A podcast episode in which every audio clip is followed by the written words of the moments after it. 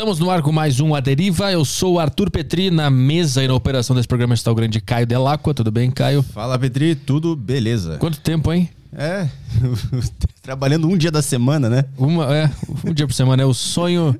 Agora que eu sou do, do PCB, agora que eu sou, eu vou votar na, na candidata do PCB para presidência, eu entendi qual é que é dela e eu tô reduzindo a nossa jornada de trabalho aqui. Uhum. A gente vai continuar ganhando a mesma coisa.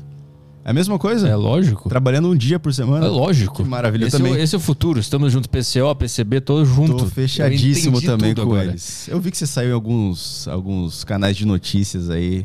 Dos Comuna, né? Dos Comuna. Eu tô com eles agora. Tá fechado com eles? Tô fechado. Fechado com o Marx. fechado com o Marx. Saco Cheio TV fechada com o comunismo. Então, vamos lá? Anúncios. Lá. É, é, notícias. Que me enrolei todo aqui. É, recados, galera. Quem quiser interagir aqui pode mandar mensagem pra gente pelo Telegram da Saco Cheio TV. Tá aparecendo na tela aí, promoçãozinha na Saco Cheio TV, Petri? É isso? Tá aparecendo aí? Tá aparecendo aqui. Então tá aparecendo aí. Promoção para você que quiser assinar a Saco Cheio TV e interagir aqui nos programas. Lá também você encontra podcasts bons demais pro YouTube. Não tem só o, o A Deriva, tem o Tarja Preta FM, tem o Desinformação, tem o Cagane Andando, podcast Saco Cheio and Crypto Tigers. Então você pode. Tem mais, tem mais do Thiago novo, programa novo lá. Nota sobre notas. Nota sobre notas. É um programa musical. O Thiago uh, ouve um álbum de música de qualquer banda aleatoriamente. Aleatoriamente não, ele escolhe, né? Mas não tem um estilo específico e ele vai analisando o álbum do início ao fim. Então assina lá Saco Cheio TV para você ter acesso a esses podcasts maravilhosos e também interagir aqui no Aderiva fazendo uma pergunta. É isso aí. Boa. E mandem suas perguntas em áudio, que é muito mais legal que em texto. E você que está no YouTube não precisa mandar super chat. Se a sua pergunta for boa, a gente vai ler ela, tá bem? É, então vamos trabalhar que o convidado de hoje é o Giovanni Begossi, professor de oratória e bicampeão brasileiro da modalidade. Tudo bem, Giovanni? Obrigado pela presença aqui. Tudo bem, Petri? Obrigado pelo convite. Ó, oh, vocês estão vendo aqui, não sei se eu tô nessa câmera, tô nessa... Ó, oh, Olá a todos, meu nome é Giovanni Begossi, sou bicampeão brasileiro de oratória, sou também o El Professor, tem essa máscara aqui, tem um motivo, depois eu explico, mas sou também o El Professor da oratória. A gente vai bater um papo aqui, nem sei o que a gente vai falar aqui também. Só... Fala sobre carbono. então, por que tu, tu, tu, adotou a, a, o professor do, da Casa de Papel? Porque muita gente estava falando ou, ou é o contrário? Tu viu o professor e percebeu, pô, sou parecido com ele. Qual é a ordem dos negócios? Não, como todo mundo falou que eu não parecia com o cara, eu falei, então vou fazer um plot twist, vou fazer uma plástica. Vou... Não, nada a ver. O cara tira a máscara é outra pessoa por baixo. Não, basicamente, desde 2018 falam que eu pareço com o professor. Não sei se você assistiu La Casa de Papel. Você, você assistiu? Uhum. Pronto. Aí, cara, desde 2018, todo mundo me para na rua, literalmente. A gente me para na. Para, para, para, igual o João Kleber. Aí, você já te falaram? Já, já falaram. Aí, desde 2018, isso. Mas eu era estudante de direito, eu de boa. Então, tá bom, levar na esportiva. 2019, 2020, 2021 comecei a empreender. Eu tava na advocacia, falei, cara, eu tô querendo algo diferente. Saí da advocacia, comecei a empreender. E daí em 2021, eu comecei a empreender. Seis meses depois veio uma ideia. E se eu já sou bicampeão brasileiro de oratória? Se eu juntar com o El Professor, todo mundo fala que eu pareço, e criar o El Professor da Oratória. Hum. E daí eu mudei meu arroba no Instagram, arroba El Professor da Oratória. Comecei a meter essa máscara no ombro para podcast, eventos, essas coisas. E daí a gente ganhou 150 mil seguidores em uma semana. Cara, mas tu, tu já era campeão de oratória na época da advocacia? Sim. Eu, eu, na verdade, virei, enquanto estudante de direito, eu virei bicampeão. Hum, o que, que te levou a estudar oratória? Foi por causa das, das sessões, das audiências que envolvia lá a advocacia ou não tem nada a ver?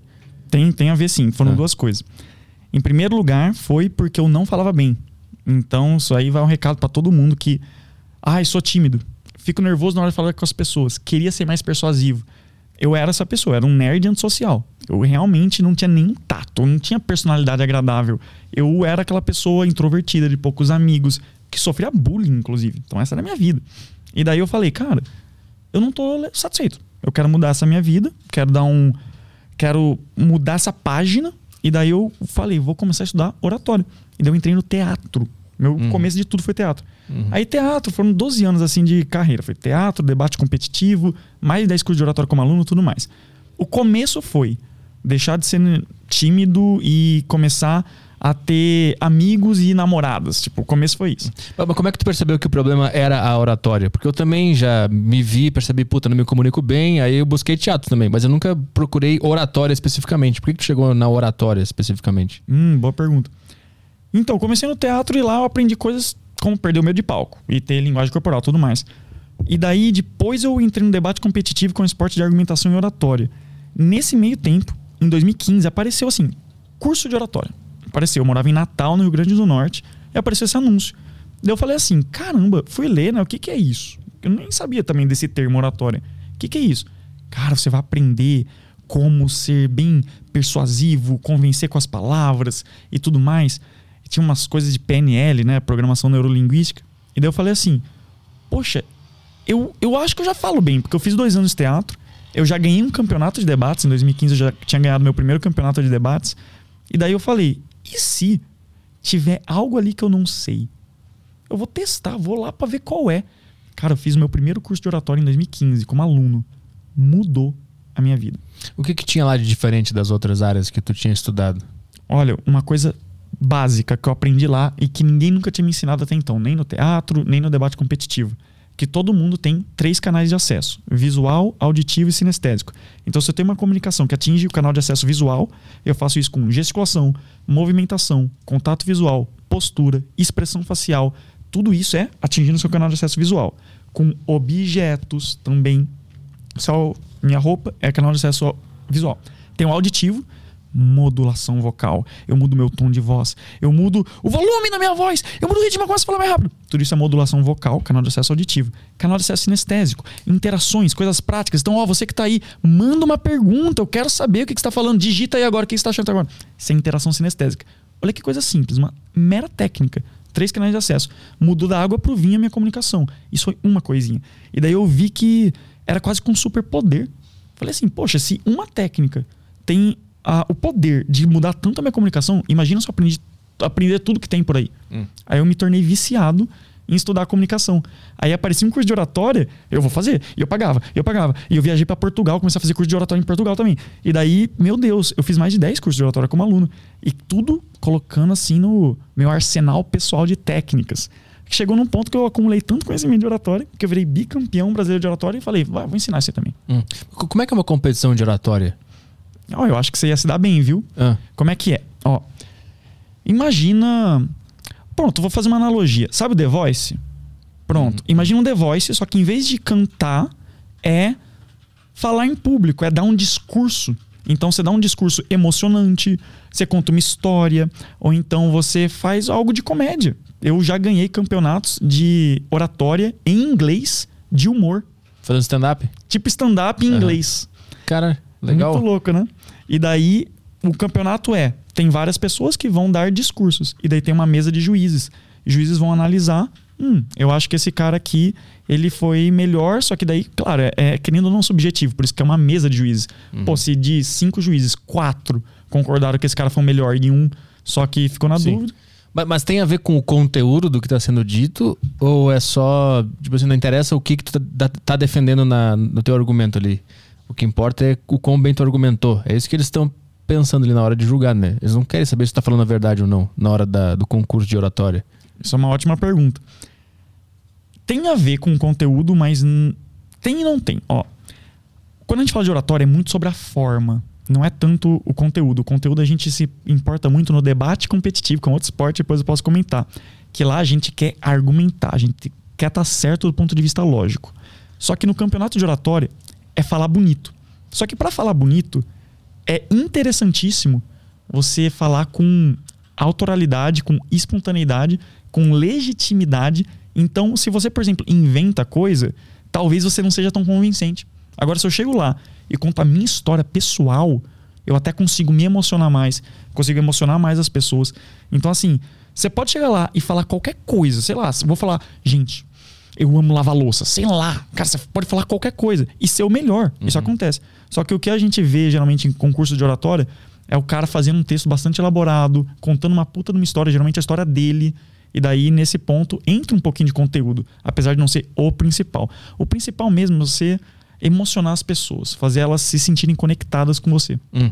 Eu fico pensando assim, é, deve ser Obviamente, não, é que é mais fácil, mas é mais tranquilo de mandar bem na oratória quando tu prepara um texto, tu sabe que tu vai participar da competição e tu anota, eu vou falar disso, vou falar daquilo, esse final vai ser assim, tu tem todo o negócio programado, né?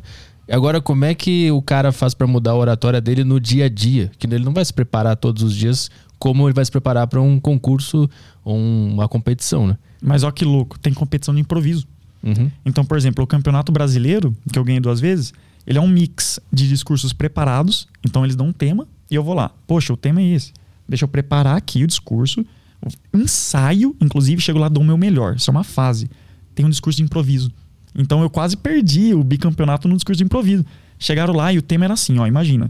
Auditório lotado, você chega no palco, tá aqui, ó, microfone, e daí o cara lá fala, Giovanni, seu tema é o seguinte: você é o criador de uma startup revolucionária. Convença os investidores a investir no seu negócio. Falou isso, 30 segundos para pensar. 30 segundos. E 30 segundos com todo mundo te vendo. Uhum. E daí eu lembro, né? Foi em 2019 isso, o segundo Campeonato Brasileiro de Oratória. E eu só tava pensando assim, quando eu recebi esse tema. Ferrou, ferrou, ferrou, ferrou, ferrou, perdeu, vou perder, vou perder, não tá vindo nada, não tá vindo nada, meu Deus, o sonho acabou, foi bom enquanto durou, eu queria ser bicampeão, não vai rolar, não vai rolar. Cara, os 30 segundos foram isso, baita nervosismo. Acabou os 30 segundos de preparação, eu tinha que começar a falar. Aí eu comecei a falar qualquer coisa, qualquer coisa, comecei a falar assim, essa empresa é boa mesmo, aí comecei a inventar, comecei a inventar real. E daí, no meio do discurso, veio uma ideia boa. Hum. E daí eu fui para essa ideia. Passei dessa fase para final e ganhei a final. Então, qual que é a grande questão? A gente também treina improviso. Uhum. Então, o discurso de, de, oratória não é só preparado. Aquele que eu falei de humor em inglês, eu ganhei discurso de preparado e de improviso em inglês também. Hum. Mas, mas, assim, mesmo assim, tu tá preparado para improvisar. Tu sabe que tu vai, tu vai chegar num lugar que tu vai ter que improvisar. A minha questão é como é que eu tenho uma boa oratória no dia a dia. Como é que isso vira uma qualidade minha como pessoa Sendo que eu não vou todos os dias preparar um texto ou pensar, amanhã eu vou improvisar. Então, já meio que seta a tua cabeça para estar na vibe de improvisar, né? Como é que isso eu absorvo essas qualidades de, de ter uma boa oratória na, na minha vida normal? O que, que eu estudo? Eu, é, é só leitura? É só ver mais filme? O que, que tem que fazer? Você tá soltando umas perguntas boas, viu, Petri? tá, tá bom, o negócio tá legal. Ó, então você que tá vendo isso aqui e você quer aprender a dominar a comunicação oratória, persuasão para o seu dia a dia, seja para o seu trabalho. Às vezes você trabalha numa empresa, como carteira assinada, como prestando serviço também para essa empresa, e você quer melhorar a sua comunicação. Para fazer o quê? Para ganhar mais dinheiro. Você quer ser promovido. Às vezes você é um profissional CLT, ou então você é um profissional liberal. Você quer conseguir mais cliente, você quer conseguir cobrar mais caro. Então, você quer dominar a comunicação. Às vezes você é empreendedor e quer vender sua ideia, quer conseguir mais clientes também. Então, como que você domina isso pro dia a dia? Vou responder então. Ao longo desses 12 anos que eu estudo comunicação, eu descobri uma coisa. Eu descobri que existe um caminho, existe um jeito, um caminho das pedras mesmo, um método, um passo a passo para você dominar a comunicação. E ninguém nunca chegou até mim e falou, Giovanni, tá aqui esse passo a passo. Ninguém. E olha que eu fiz mais de 10 cursos de oratória como aluno. Ninguém nunca me ensinou isso. Eu meio que intuí de tudo que eu vivi. E daí eu nomeei isso de a tríade da oratória. Essa tríade da oratória são três pontos, que se você tiver esses três pontos, você vai ser um comunicador excelente para o dia a dia. Seja preparado, seja improviso, seja para networking, vendas, palestras, digital. Se você dominar esses três pontos que eu vou falar agora, você vai se tornar hiper persuasivo. Você vai conseguir conquistar o coração de seguidores, de clientes, viralizar nas redes sociais. Você vai conseguir ganhar dinheiro só com o poder da sua fala. Então é uma coisa muito poderosa que, que eu vou falar aqui para você? Então anota. Recomendo, recomendo. Você pega um caderninho aí e anota, porque isso aqui que eu vou falar é importante. Olha só. Tríade da oratória, três pontos. Primeiro, mentalidade. Qual que é o grande problema? As pessoas acham que oratória é só, ai, vou aprender uma técnicazinha aqui, igual canais de acesso que eu mencionei. Mas começa com mentalidade. Do que adianta eu chegar com a técnica mais foda do mundo se a pessoa tem algo na cabeça dela que impede ela de usar? Eu chego com a Excalibur, só que a pessoa não se sente merecedora, ela não consegue levantar essa espada. Então a gente tem que mergulhar no subconsciente e extrair algumas crenças limitantes. Às vezes a pessoa é agradadora e daí ela tem medo de julgamento, por isso que ela não se expõe, não expõe as opiniões dela. Às vezes ela é perfeccionista. Ela faz os stories, só que ela deleta os stories. Porque ela acha que tem que ser lindo, maravilhoso, perfeito e que se tiver um micro erro, tá ruim. E daí ela não consegue se expor. E daí começa com mentalidade. A gente tem que limpar a cabeça dessas crenças limitantes. Primeiro ponto. Segundo ponto, da tríade do oratório, primeira mentalidade. Segundo ponto, teoria profunda. Aí você falou, poxa, é só leitura, o que, que eu faço? Que que eu... eu recomendo muito. Eu recomendo que leia. Também recomendo que faça cursos de oratória. Na verdade, eu recomendo que qualquer coisa de comunicação que você vê pela frente se agarra. Seja uma oportunidade de falar em público, seja um livro, um curso, qualquer coisa. Qualquer coisa, porque é muito importante. Eu gosto de falar que a comunicação é a habilidade mais lucrativa do mundo. Daí você falou, mas o que, que eu estudo? Eu, eu não sei nem o que, que é para estudar. O que, que eu vou estudar? Você gosta de stand-up, né? Uhum. Eu sei que você é um cara que gosta de stand-up. Então, eu estudo, inclusive, stand-up. Li lá livros sobre stand-up, porque stand-up é muito sobre oratória. Eu gosto muito de fazer essa analogia, porque o que é o stand-up? Caramba, é o cara parado num palco, sem slide, sem. Cara, é só ele, um microfone e a tarefa de engajar, de entreter uma audiência por uma hora. Então isso é oratória pura, na veia. Então a gente inclusive estuda stand-up, porque o ritmo, a habilidade de storytelling, o uso dos canais de acesso desses caras são fenomenais. Uhum. Então, que, que você vai estudar para você se tornar um comunicador foda? Segundo ponto, teoria profunda. Anota aí, vou falar bem rapidão. Rapport, como criar conexões rápidas e profundas com qualquer pessoa, se tornar extremamente carismático, sem esforço. Isso aqui é ouro para vendas networking. Dois, canais de acesso, como utilizar a linguagem sensorial, entrar na cabeça das pessoas, se tornar inesquecível. Três, storytelling, como dominar a arte de contar boas histórias que inspiram e engajam multidões. 4. Gatilhos mentais, como que você explora a vulnerabilidade no cérebro das pessoas para se tornar extremamente persuasivo. 5. Arquétipos, como que você utiliza o universo simbólico inconsciente coletivo a seu favor na comunicação. 6. Infotenimento, como que você dispara dopamina no cérebro da pessoa só com a sua comunicação. Você faz uma live de 3 horas, a pessoa não vê o tempo passar. Quando termina, ela quer mais, porque você eletrificou o cérebro dela só com a sua voz. Dá para fazer isso. Isso é infotenimento. 6 escutativa. Sete já. Escutativa. Escutativa é a arte de se tornar um bom ouvinte. A galera acha que comunicação é só falar, tem que saber ouvir, tem técnica para isso. E quando você domina a arte de ser um bom ouvinte, isso é ouro para vendas, ouro para networking, ouro para relacionamento. Você quer cantar as pessoas? Imagina você ter a habilidade de fazer a pessoa se sentir importante. Então isso é escutativa. Aí tem saber fazer um bom pitch de vendas, saber fazer networking, como se conectar com as pessoas sem parecer desesperado e interesseiro como fazer uma palestra foda, melhor palestra do evento, melhor palestra da sua vida, como é que eu começo, como é que eu termino. Comunicação digital, como é que eu falo no Reels, no Stories, no TikTok, para viralizar, para ganhar seguidores qualificados. Tudo isso é comunicação. Hum. E, eu, e, é isso que a gente estuda no ponto da teoria profunda. Uhum. E para terminar, gente, parece lógico, né? Mentalidade, teoria profunda e prática constante. O terceiro ponto é prática. Então você não adianta ter a mentalidade, ter a teoria e não praticar. Então, nunca negue palco. Sempre falo isso para os meus alunos. Nunca negue palco aparecer uma oportunidade de falar, nem que você seja estudante, você tá na, faz uma pergunta pro professor, você está num congresso, faz uma pergunta no congresso. Cara, vem para um podcast, faz uma live, faça stories, se coloque em situações que você tem que falar em público, que esse é o terceiro ponto, prática constante. Uhum. Se você domina esses três, você vai se tornar hiper persuasivo. O, o objetivo da, da, de ter uma boa oratória é sempre persuadir, vender algo? Ou tem outra coisa também que ela é útil? Ó, eu gosto de falar que a oratória serve para três coisas. A oratória serve para você ser mais feliz.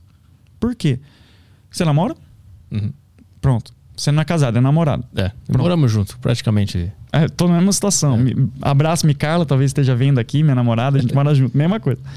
E daí, você que pediu ela em namoro, ela que. Eu decretei, não De... pedi. você decretou? Eu falei, estamos namorando a partir de agora. Já tava morando junto? Não. Não, não.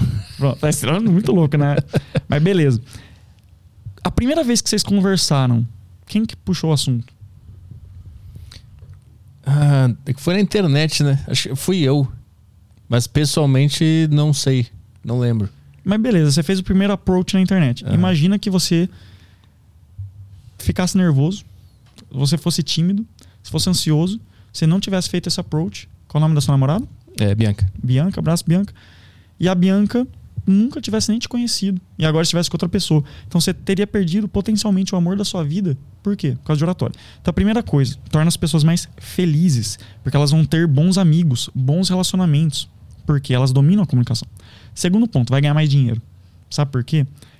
Tem um dado num livro, Como Convencer Alguém em 90 Segundos, do Nicholas Butman, que fala assim: 85% do dinheiro que a gente recebe na vida é networking e 15% é o conhecimento técnico. Isso é um tapa na cara de todo mundo que acha que é se matar de estudar para ganhar dinheiro. Isso é uma puta de uma mentira que a sociedade vendeu pra gente.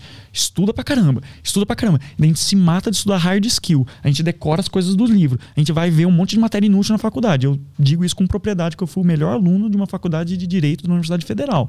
A gente decora um monte de coisa, não aprende, decora. A realidade é essa.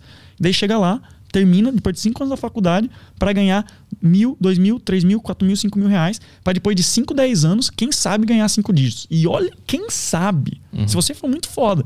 Então, assim, falaram que a gente tinha que decorar muita coisa, aprender muita coisa. Quando na realidade, o que dá dinheiro, sabe o quê? É networking. O que é networking? É você se conectar com as pessoas. E o que é isso se não comunicação?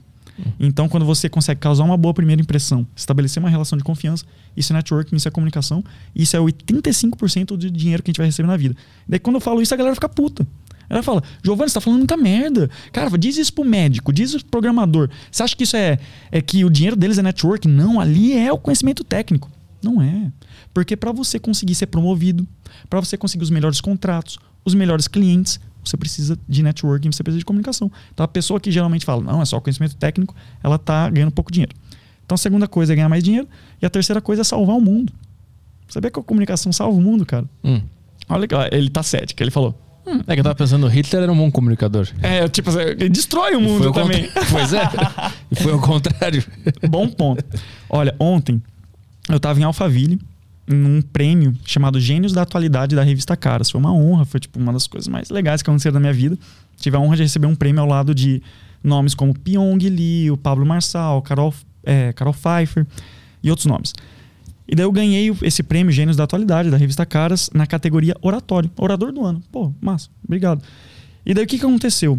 Eu fui lá receber esse prêmio, e daí foi ontem, ontem à noite. Fui lá e eu fui dar um discurso.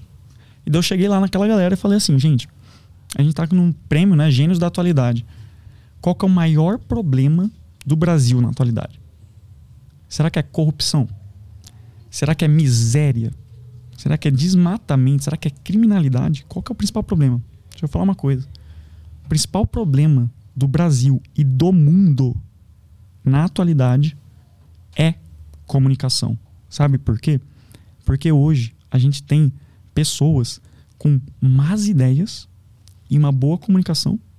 E a gente tem pessoas com boas ideias e uma má comunicação.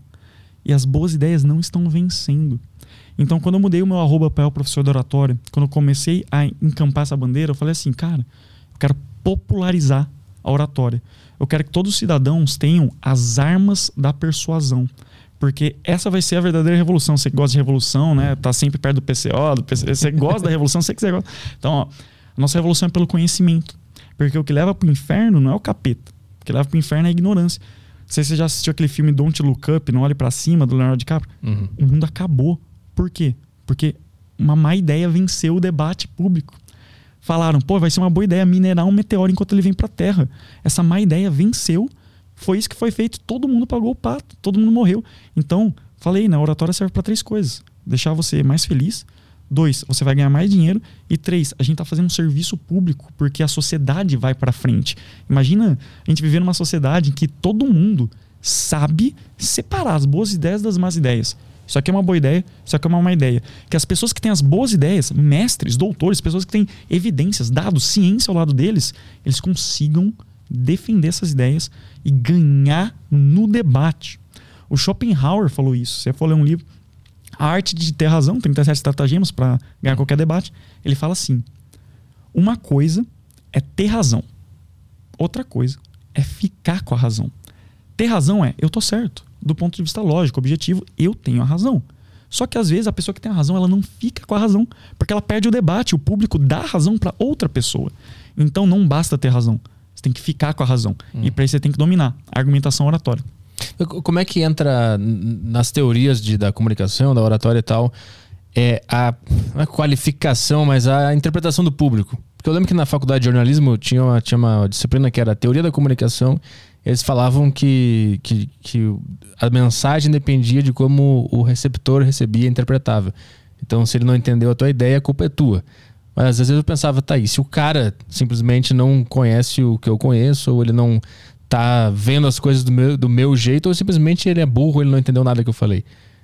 como é que eu sei que eu não tô me comunicando bem? Até que ponto eu não tô me comunicando, me comunicando bem? Ou o cara também não tá interpretando bem as coisas? Se fala sobre o público recebendo essa mensagem dentro das, dos cursos, da teoria da oratória e tal? Sim, se fala sobre isso. O que, que a gente gosta de falar? Não existe fracasso, apenas feedback. O que, que acontece? Você tentou convencer alguém e não deu certo. Então você não comunicou bem. Por quê? Porque não deu certo. A gente está atrás de resultado. A gente não está atrás de você falar bonito, de você ter a lógica a seu favor. A gente está atrás de você convencer a pessoa, da pessoa dizer sim para você. Se você tem todo esse método e não deu certo, você tem que tentar de outro. Se a comunicação não foi efetiva, se você não conseguiu o resultado, quer dizer que você não sabia o conhecimento suficiente. Eu gosto de dizer assim, é uma analogia meio louca e isso eu criei meio que da minha cabeça. Mas imagina o seguinte: o que é persuasão, né? Vamos começar por aí. Tem seis formas de você convencer alguém: pela lei, pelo dinheiro, pela força física, pela coação emocional, pela sedução e pela persuasão.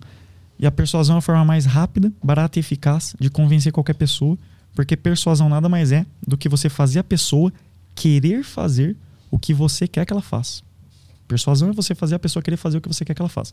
Então imagina o seguinte: você quer vender, você vai fazer a pessoa querer comprar. Você quer fazer networking, você vai fazer a pessoa querer te ter por perto. Você quer conquistar uma garota, quer conquistar alguém. Você vai fazer essa pessoa querer ficar contigo. Então persuasão é isso. E quando você quer ser persuasivo, a primeira coisa que você tem que fazer é ter essa autorresponsabilidade de pensar, cara, eu tenho que estudar mais. E daí, voltando para aquela analogia meio doida que eu estava comentando contigo. Eu penso assim: no mundo ideal, eu gosto de pensar que existe um jeito de eu extrair um sim de você. Existe um jeito. Sabe, nos Vingadores, quando o Doutor Estranho ele vê lá 14 milhões de futuros e ele fala que a gente ganha em um. Eu gosto de falar que com oratória é a mesma coisa. Você pode ser uma pessoa muito difícil de convencer, mas tem algumas palavras, se eu te falar essas palavras certas, na ordem certa, na entonação certa, eu vou transformar qualquer não em um sim. Hum. E daí eu penso assim, cara, cada técnica de oratória que eu aprendo é como se fosse um grande quebra-cabeça da humanidade que eu vou montando. E cada peça que eu coloco me deixa mais certo desse sim, me deixa mais próximo. E quando eu vou completando esse quebra-cabeça, esse quebra-cabeça começa a brilhar e faz. vai ficando poderoso. E daí, qual que é o meu grande esporte pessoal? Eu até tenho uma meta, né? Eu quero ler esse ano 24 livros de oratória e eu vou somando 12 livros por ano até chegar em 2025 lendo 60 por ano. E por que, que eu quero fazer tudo isso? Quero que chegue um ponto que não tenha nenhum livro de oratória no mundo que eu não li. E por que, que eu faço isso? Porque é uma coisa que realmente eu gosto de ter tudo esse arsenal dentro de mim e poder convencer qualquer pessoa. E isso é uma coisa tão legal, é tão legal, eu gosto, me divirto fazendo isso. E nesse processo que eu vou melhorando, eu vou ensinando meus alunos. E daí você perguntou, tá, e com, onde que entra a resposta do público? Onde que entra a interpretação das pessoas? Cara, isso é tudo. Isso é tudo. Se você, você pode falar lindo, maravilhoso, se a pessoa não concordou, não se convenceu, você falhou. Então a gente estuda a persuasão justamente para extrair esse sim, para uhum. fazer qualquer pessoa querer fazer o que a gente quer que ela faça. Eu, eu tô conseguindo relacionar bastante o que você está falando com, com stand-up, porque isso é uma coisa que, com a experiência agora desse último ano que eu fiz bastante stand-up, eu comecei a perceber isso. Quantos shows, assim, por média? Assim, qual é a frequência? Ah, eu fiz todo fim de semana esse, esse ano. Não teve um fim de semana que eu não fiz. Talvez tenha um, pulado um, no máximo. Onde é que você costuma apresentar? Aqui em São Paulo tem um monte de comedy club, então Bexiga Comedy, Lilith, tô sempre nesses. Cara, e... eu, eu vou, vou lá, viu, te prestigiar. Vai, lá, vai, vai tendo Bexiga agora, quando é que vai ser? Tem que dar uma olhada aqui. Setembro, agora início de setembro. Mas também no Brasil inteiro. Eu fiz, eu fiz show no Nordeste, lá no Sul, aqui em Brasília, Goiânia. Eu, fui, eu fiz o ano inteiro. Não, não, parei de fazer show esse ano. Aí eu percebi que tem, tem piadas que elas são mais densas. Não, não de inteligência, mas o, o assunto é mais. É mais. As pessoas come, se retraem mais na hora que eu entro no assunto, né? Eu comecei a perceber, não existe uma sequência de palavras, a forma como eu vou montar essa piada que vai fazer a pessoa rir, mesmo dessa ideia que ela acha escrota. Né? E eu comecei a perceber isso. Aí tem algumas piadas que eu mudei o ângulo. É uma piada que antes eu fazia e, e, todo mundo ficava olhando com uma cara meio assim. Eu só mudei um ângulo. Desconfortável, né? É, eu só mudei o ângulo de como. Eu, a, a ideia continua a mesma, eu só mudei um pouco o ângulo e aí as pessoas já riram mais. Então eu entendi isso também durante a. Dessas 14 milhões de possibilidades, né? Tem uma ali que vai fazer o cara rir da, da, da piada mais escrota possível. Isso eu consegui relacionar bastante no stand-up. Eu aprendi, estando no palco, né? Fazendo e observando e vendo o vídeo. Por que não tô rindo daquela parte? Deve estar muito agressivo, deve estar num ângulo esquisito. E aí tu vai mudando pra fazer a pessoa rir no final das contas, né? Que, que tu quer que a pessoa faça, né? Tu só quer deixar a pessoa bem, não quer deixar ela mal, né? Então, pô, eu, eu saquei tudo isso aí meio que por conta própria, né? Eu nem imaginava que tinha tese já escrita sobre, sobre essa parada. Bem legal de. É que você é um Ouvir. profissional da comunicação raiz. E daí o que, que você quer fazer? Você quer fazer as pessoas rirem. E para você fazer elas rirem, você se preocupa muito com isso, né? O que, que eu vou falar? Em que ordem? De que jeito? Você sabe que a entonação, Uhum. que o gesto, tudo isso é extremamente. Timing, É. pausas. É. Cara, tudo isso é extremamente importante. Então, olha só, você já trabalha a sua oratória para persuadir o público e o seu objetivo ali é rir. E eu vou fazer mais. Eu vou te prestigiar e a próxima vez que eu estiver lá, né, pres- presencialmente contigo, eu vou fazer minha preparação pré-palestra contigo. Tá. Eu tenho, Beleza. eu tenho uns- um passo a passo de sete etapas que qualquer pessoa, assim, quando segue esse passo a passo, aumenta a performance de comunicação. Hum, boa. Então você performava que, sei lá, 95%, você vai performar mais. Ah. Porque esses sete passos eles são desenhados para você extrair o máximo da sua comunicação. Eu vou fazer contigo, daí você vai ver que o pessoal vai rir ainda mais. Boa. Hoje a minha preparação é ficar escorado no balcão pensando, puta, por que, que eu tô fazendo isso? por que, que eu vou subir no palco pra quê? Dá tempo de ir embora ainda. Essa é a minha preparação hoje. Qual que é o pior show, assim, a pior experiência que você já teve no stand-up? Ah, de, de ficar um silêncio absurdo durante o show inteiro, assim. Tudo que tu Foi fala. recente isso? É que, é, que é muito, é muito louco stand-up porque tu faz um show numa sexta e é uma bosta. Aí tu faz o mesmo show no sábado em outro lugar e é o melhor show do mundo. Então tu nunca sabe o que, que tá acontecendo exatamente. É sempre uma incógnita. E aí cabe a ti, na hora que tu estiver no palco, ir percebendo o que, que tá acontecendo. Será que a plateia simplesmente não tá entendendo nada que eu tô falando? Será que a minha energia tá muito alta? Eu devia baixar um pouco? Ou ao contrário? Isso tu vai percebendo na hora, assim. Mas é. Cada noite é uma noite diferente.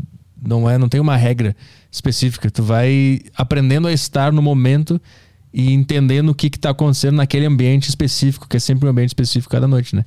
Então, E você falou uma coisa muito importante. O que você, que você falou agora foi ouro. Sabe o que você falou? A gente vai vendo na hora. É. E se não tá dando certo, o que, que a gente faz? Então você deu o exemplo de stand-up. Você falou, e se a plateia não está rindo da minha piada? O que, que eu faço? Com oratória é a mesma coisa. E se você está dando uma palestra, as pessoas não estão engajando, não estão prestando atenção? E se você está assim, num primeiro encontro, tentando flertar e a pessoa não está demonstrando interesse, o que, que você faz? Então, tem situações em que a gente está tentando conquistar um objetivo com a comunicação e a gente não está conseguindo. E daí é aí que entra o estudo. É aí que entra você ter esse arsenal de técnicas de oratória. Porque o que acontece? Eu gosto de fazer essa analogia. Imagina um ninja.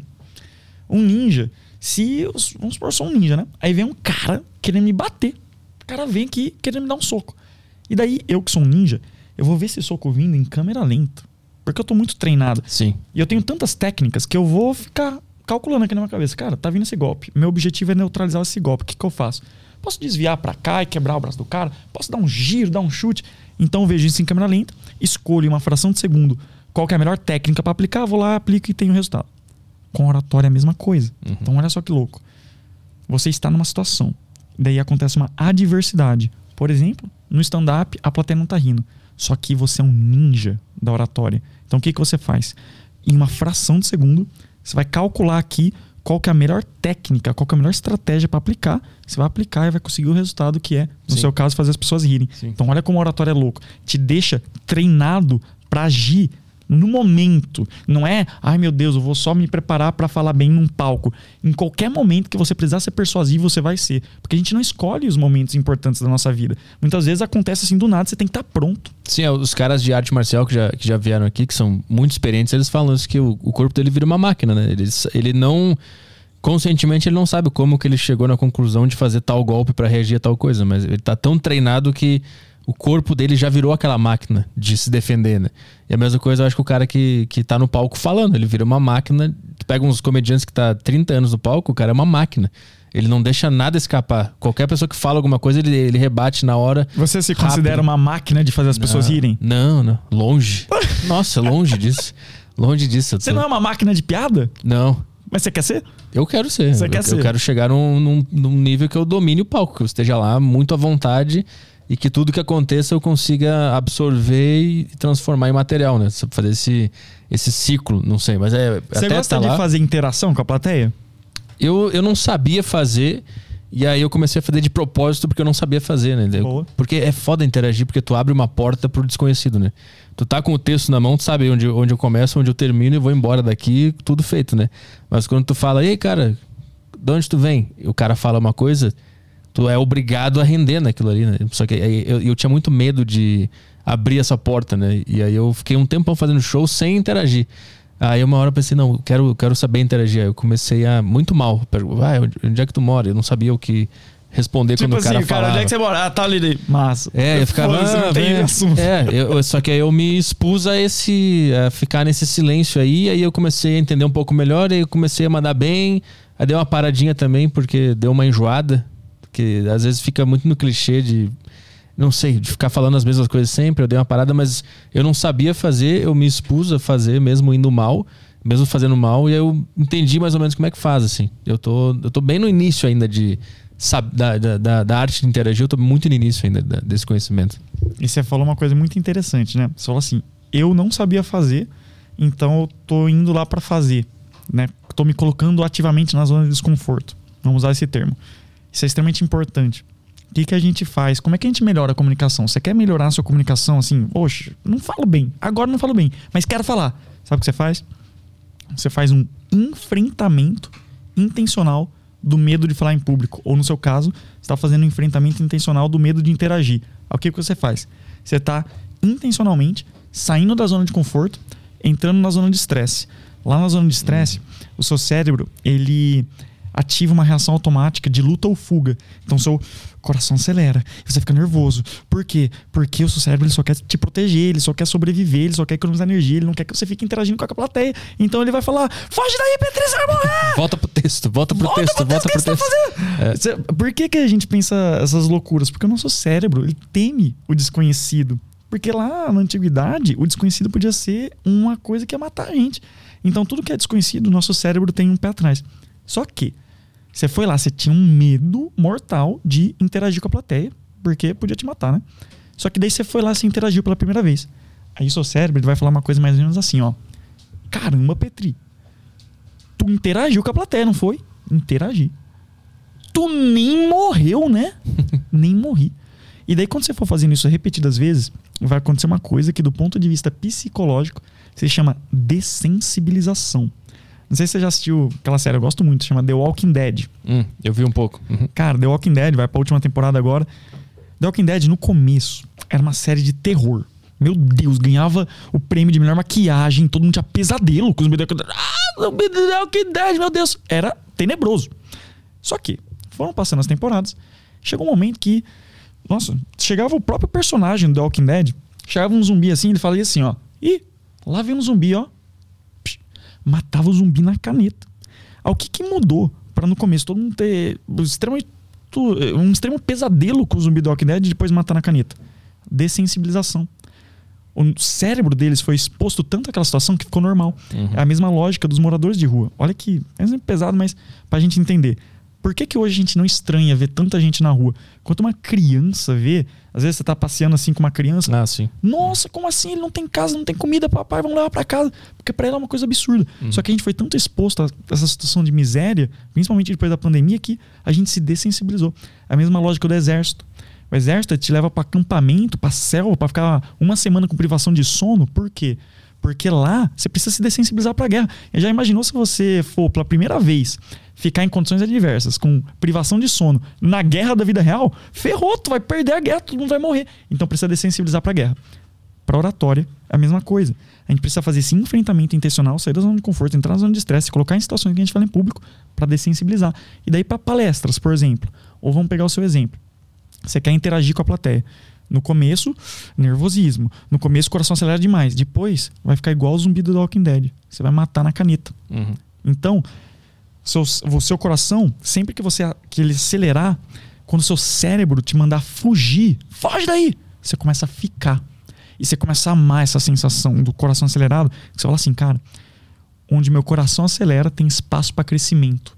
Então você começa a buscar essa sensação, porque deve você estar sempre evoluindo. E eu realmente já, já quero ver a sua evolução na interação com a plateia, que eu tenho certeza que você vai se tornar um mestre disso. Não tá tão boa assim. Mas eu comecei sendo um nerd antissocial e hoje eu sou bicampeão brasileiro de oratório. Sim, é, não, eu, eu, percebi que, que eu melhorei, assim, eu, eu, eu deixei de ficar tenso, assim, mesmo que eu não encontrasse resposta engraçada para voltar, eu, eu, eu, comecei a lidar de boa com isso, né? Porque a gente tende a achar que foi um desastre, né? Nossa, eu interagi com o cara e eu não tive uma boa piada para falar depois que ele respondeu. Aí tu fica, meu Deus, então foi uma merda e tal. Mas na verdade é, faz parte do caminho, né? De fracassar várias vezes. E não só você vai criando esse arsenal de respostas na sua cabeça, né? Como até mesmo isso, se, do, dependendo do jeito que você falar, pode ser engraçado. Uhum. Então você falou. Pronto, de onde você é? Porto Alegre. Porto Alegre. Pô, deveria ter uma piada sobre isso, cara. Não tenho. cara, dependendo do jeito que você fala sobre Sim. isso, daí você fala, pô, que merda, vocês pagaram pra ver piada, eu pergunto, não consigo render. Sei lá, você começa a brincar, daí você fala, mas vocês já perceberam isso? Vocês já perceberam que tem uma coisa no, no, na comédia, todo mundo fala interação? Eu, eu sou contra interação. Aí você já começa a falar é, de um texto pronto. Uhum já começa a falar de um texto pronto que tem a ver com aquilo. Então você vai armazenando essas saídas. Sim. E quando você tem essas saídas armazenadas, você fica super mais tranquilo de interagir. Você fala, cara, eu vou dar o meu melhor no improviso. Mas eu sei que no pior cenário tem essa saída. E no discurso de improviso que a gente faz em campeonato, a mesma coisa. A gente decora frases prontas, histórias que são coringa. E a gente vai lá e a gente improvisa, mas a gente sabe que no pior cenário eu ligo aqui esse modus, eu só preciso fazer um link uhum. entre Sim. o que a gente tem gravado Sim. e o tema. Uhum. Como é que é? Tu, tu, disse que antes disso tu, tu fez aquele, aquele curso de, de debate, debate competitivo, debate né? Debate competitivo. Como é que é isso? Isso deve ser muito legal. Não é muito legal, mas, é? eu, mas eu vou explicar, vou explicar. É legal, mais ou menos. Ó, quando eu entrei na faculdade de Direito, na UFRN, em 2014, Lá para 2015, apareceu assim um negócio chamado Sociedade de Debates. O que é a Sociedade de Debates? É um grupo de estudantes que eles fazem um esporte chamado debate competitivo. E esse esporte, a gente usa um modelo chamado parlamentar britânico, British Parliamentary. Então a gente imita realmente um parlamento, aí tem um tema, tem um lado a favor, um lado contra, e a gente vai debater. Só que qual que é a grande graça do debate competitivo? Por que eu fiquei seis anos nisso? Porque qual que é a graça? você não sabe o tema e você não sabe a sua posição. Você chega para um campeonato de debate e você tá assim, tá, beleza. Tô aqui no campeonato de debate. Aí, primeiro sorteia a posição. Primeiro, você sabe se você é a favor ou contra. Ai, tá bom, eu sou contra, só não sei de quê. Uhum. Aí, de repente, sai o tema. Esta casa, eu sempre começo com esta casa. Esta casa baniria o Bitcoin. Do nada. E eu sou contra isso. Então, eu sou contra banir o Bitcoin. A partir do momento que liberou a minha posição e o tema, eu tenho 15 minutos para montar um caso argumentativo sem acesso à internet. Caralho. Só com a minha mente, com a minha lógica, com o meu conhecimento de mundo. E depois de 15 minutos começa o debate. Aí são discursos alternados de 7 minutos e 15 segundos. E cada um tem uma função no debate. O primeiro a falar o primeiro-ministro, o segundo a falar o líder da oposição, tudo mais. E daí, ao final do debate, em que você usa argumentação e refutação, Argumentação é quando você fala por que, que você está certo, refutação é quando você fala por que, que o outro está errado. Uhum. E daí, depois de uma hora, que é o debate, cada um fala 7 minutos e 15, são oito pessoas no debate do British Parliamentary, uma mesa de juízes vai falar quem ganhou, quem perdeu e um campeonato de debates. São várias rodadas dessas, uma em seguida da outra, até que tem semifinal e final. E os temas variam. Então, num você está debatendo banir o Bitcoin, no outro, privatizar presídio, no outro, vamos criar uma união latino-americana, tipo a Ursal, vamos criar a Ursal. Então, assim, são temas que envolvem desde economia, direito, filosofia, política, ciência, feminismo, meio ambiente, LGBT, tecnologia. Então, assim, você tem que. Por que, que eu gosto desse esporte? E fiquei seis anos, e modéstia à parte, me tornei o brasileiro com maior projeção internacional em debate competitivo. Trouxe os primeiros títulos em espanhol, fui juiz-chefe de dois campeonatos mundiais, português e espanhol. Então, assim, eu, eu, dei uma zoada ali naquele esporte deu, deu uma rendida. E por que, que eu gostei tanto? Que era muito desafiador. Você, era um incentivo, eu tinha que acompanhar sempre as notícias. Eu, eu ficava lendo livros de economia. O meu calcanhar de Aquiles no debate era economia. Putz, quando saía um tema de economia, eu me ferrei, vou perder o debate. E daí eu falei: peraí, vou começar a estudar isso. Comecei a. Cheguei nos caras que são bons em economia falei: quais são os melhores livros de economia que existem? Não estou falando de resumo, não, os clássicos. Eles falaram: esse, esse, esse. Eu li, eu fichava os livros só pro debate. Mesma coisa com relações internacionais. Nossa, moção de relações internacionais. É a mesma coisa. Tipo assim, imagina. Ah, Esta casa acredita que o, a União Europeia deveria sancionar a Rússia pela guerra na Ucrânia. E daí a oposição vai falar: não, na verdade não, não deveria sancionar, não. Deveria é, fazer um conflito armado mesmo. Sei lá, alguma coisa assim.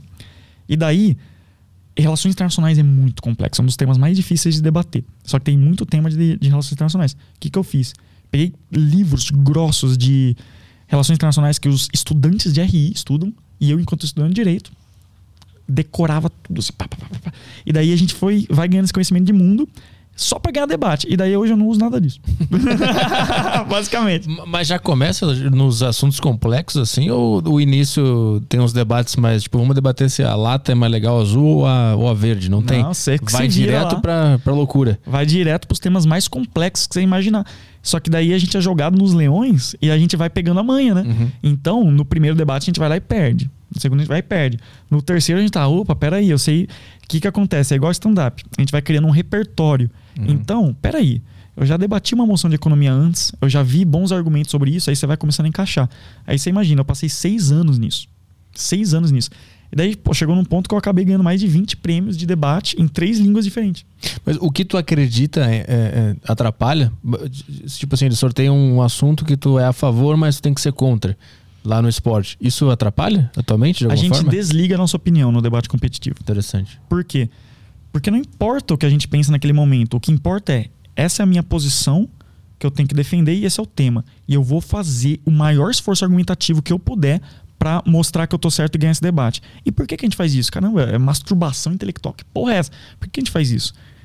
Porque se a gente consegue, nesse microcosmo do debate, ser extremamente persuasivo, sem tempo de preparação, em um tema que a gente não conhecia e numa opinião que a gente não defende pessoalmente, se a gente consegue ser convincente nessa situação, imagina na vida real. Imagina você defendendo o que você acredita, com acesso à internet e tempo de preparação. Você se torna imbatível. Hum. Ma- Mas depois dessa experiência, tu consegue ter opinião formada sobre algo? Porque quando, acho que quando tu brinca de ser a favor ou contra um deter- determinado assunto, tu entende os dois lados da moeda. né? E aí tu percebe que meio que todo mundo tem a razão e não tem ao mesmo tempo. E depois disso eu imagino que não tem mais como ter uma convicção tão firme sobre algo. Vira um relativismo É. extremo, né? Tipo, não existe nada. É, Você sabe que é o quem foi... certo. Tipo Sim. isso. Você sabe quem foi a pessoa mais inteligente da história? Ah, Sócrates. E daí o Sócrates foi lá no oráculo de Delfos. Cara, e o Sócrates ele tinha uma, uma frase que é muito foda. Sócrates é o cara. Sócrates é o cara. Sócrates é tão foda que condenaram ele à morte, né? Falaram, ó, você vai beber a cicuta aqui e vai morrer. Aí ele falou: Não, beleza, eu fui condenado aqui de acordo com as leis, eu vou cumprir, porque de acordo com tudo que eu defendo, realmente tem que cumprir, e eu vou beber aqui. E todo mundo falou: Porra, Sócrates, não, tu é o cara mais inteligente que existe, tu vai morrer numa lei injusta aí que fizeram, pelo amor de Deus, foge, a gente ajuda a fugir. Ele: Não, cara, vou morrer mesmo, de boa. E daí, cara, o Sócrates era pica. Ou não, né? A pessoa pode falar: Porra, você foi burro aí, Sócrates. Mas Sócrates tinha uma frase, ele falava assim: Só sei que nada sei. Cara, o cara mais inteligente da história, a frase dele era só sei que nada sei. E quanto mais a gente estuda um negócio, mais a gente sabe que existem várias versões, que a realidade é complexa, que não existem respostas fáceis. Então, quanto mais a gente faz o debate competitivo, menos a gente fica saindo dando opinião de qualquer coisa. Uhum. Ah, tem um tema aqui? Deixa eu ouvir os dois lados. Deixa eu buscar bons bons materiais sobre isso. Então, vamos pegar a mídia, mas não é qualquer mídia. É uma mídia respeitada, seja uma mais à direita, como The Economist, seja uma mais à esquerda, como BBC, The Guardian. Vamos pegar bons materiais, vamos ler, vamos formar uma opinião baseada em dados. E se a gente, num debate, descobrir que a gente está errado na vida real, tá tudo bem. E é isso uma falha que as pessoas têm hoje. As pessoas não conseguem admitir que estão erradas. Essa é a pior coisa que existe. Falta na galera, sabe o que, Petri? Humildade intelectual. O que é humildade intelectual? Poxa, eu estudei muito, cara. Eu estudei muito, muito, muito, muito, muito. E daí, se uma pessoa vem e mostra que mesmo com todo esse estudo eu tô errado, cara, eu tenho que agradecer essa pessoa. Obrigado, você me ajudou a evoluir. Agora eu tinha uma opinião, agora eu tenho outra, você me ajudou. Só que as pessoas não, elas veem uma opinião contrária delas, elas já querem guerrear. Elas já querem se exaltar. Não é isso. E a galera não consegue admitir que tá errada. A gente vê isso a todo momento na política, a gente vê isso a todo momento na mídia. A galera quer pagar de fodona. Porra! O Sócrates, que é o cara mais inteligente do mundo, falou só sei que nada sei. Qual que é o problema de admitir que tá errado se você foi confrontado com evidências que mostram que você tá errado? Então a gente tem que ser mais racional. E o debate competitivo é um exercício de racionalidade. Isso é que é legal. Tu, tu, sabe quando que a humanidade começou a se preocupar com a oratória? Tem algum, algum registro disso? Essa, essa parte mais histórica da oratória humana? Cara, desde a antiguidade, um, teve um cara chamado Aristóteles. Ele escreveu um livro dessa grossura aqui chamado Retórica. Cara, o Aristóteles era foda, né? O Aristóteles, ele escreveu um livro chamado Retórica. Ele era filósofo. Ele também foi o pai da biologia. O cara era louco, né? Tipo assim, o cara tava passando, ai, foda-se, eu vou inventar biologia. Tipo, o cara era desses. Aí ele escreveu um livro chamado Retórica. Nesse livro chamado Retórica, o Aristóteles falou assim: o que, que é retórica? É você atingir todos os meios de persuasão disponíveis. E o que, que eram os meios de persuasão disponíveis para o Aristóteles? Três coisas: ethos, patos e logos. Ethos, uma palavra grega, significa algo como credibilidade, autoridade. Então, por exemplo, tem um médico e tem um pedreiro. De quem que você estaria mais tendente a aceitar um conselho de saúde? Obviamente do médico. Mas eu não falei qual conselho de saúde é necessariamente o médico vai dar o conselho certo e o pedreiro errado? Não necessariamente.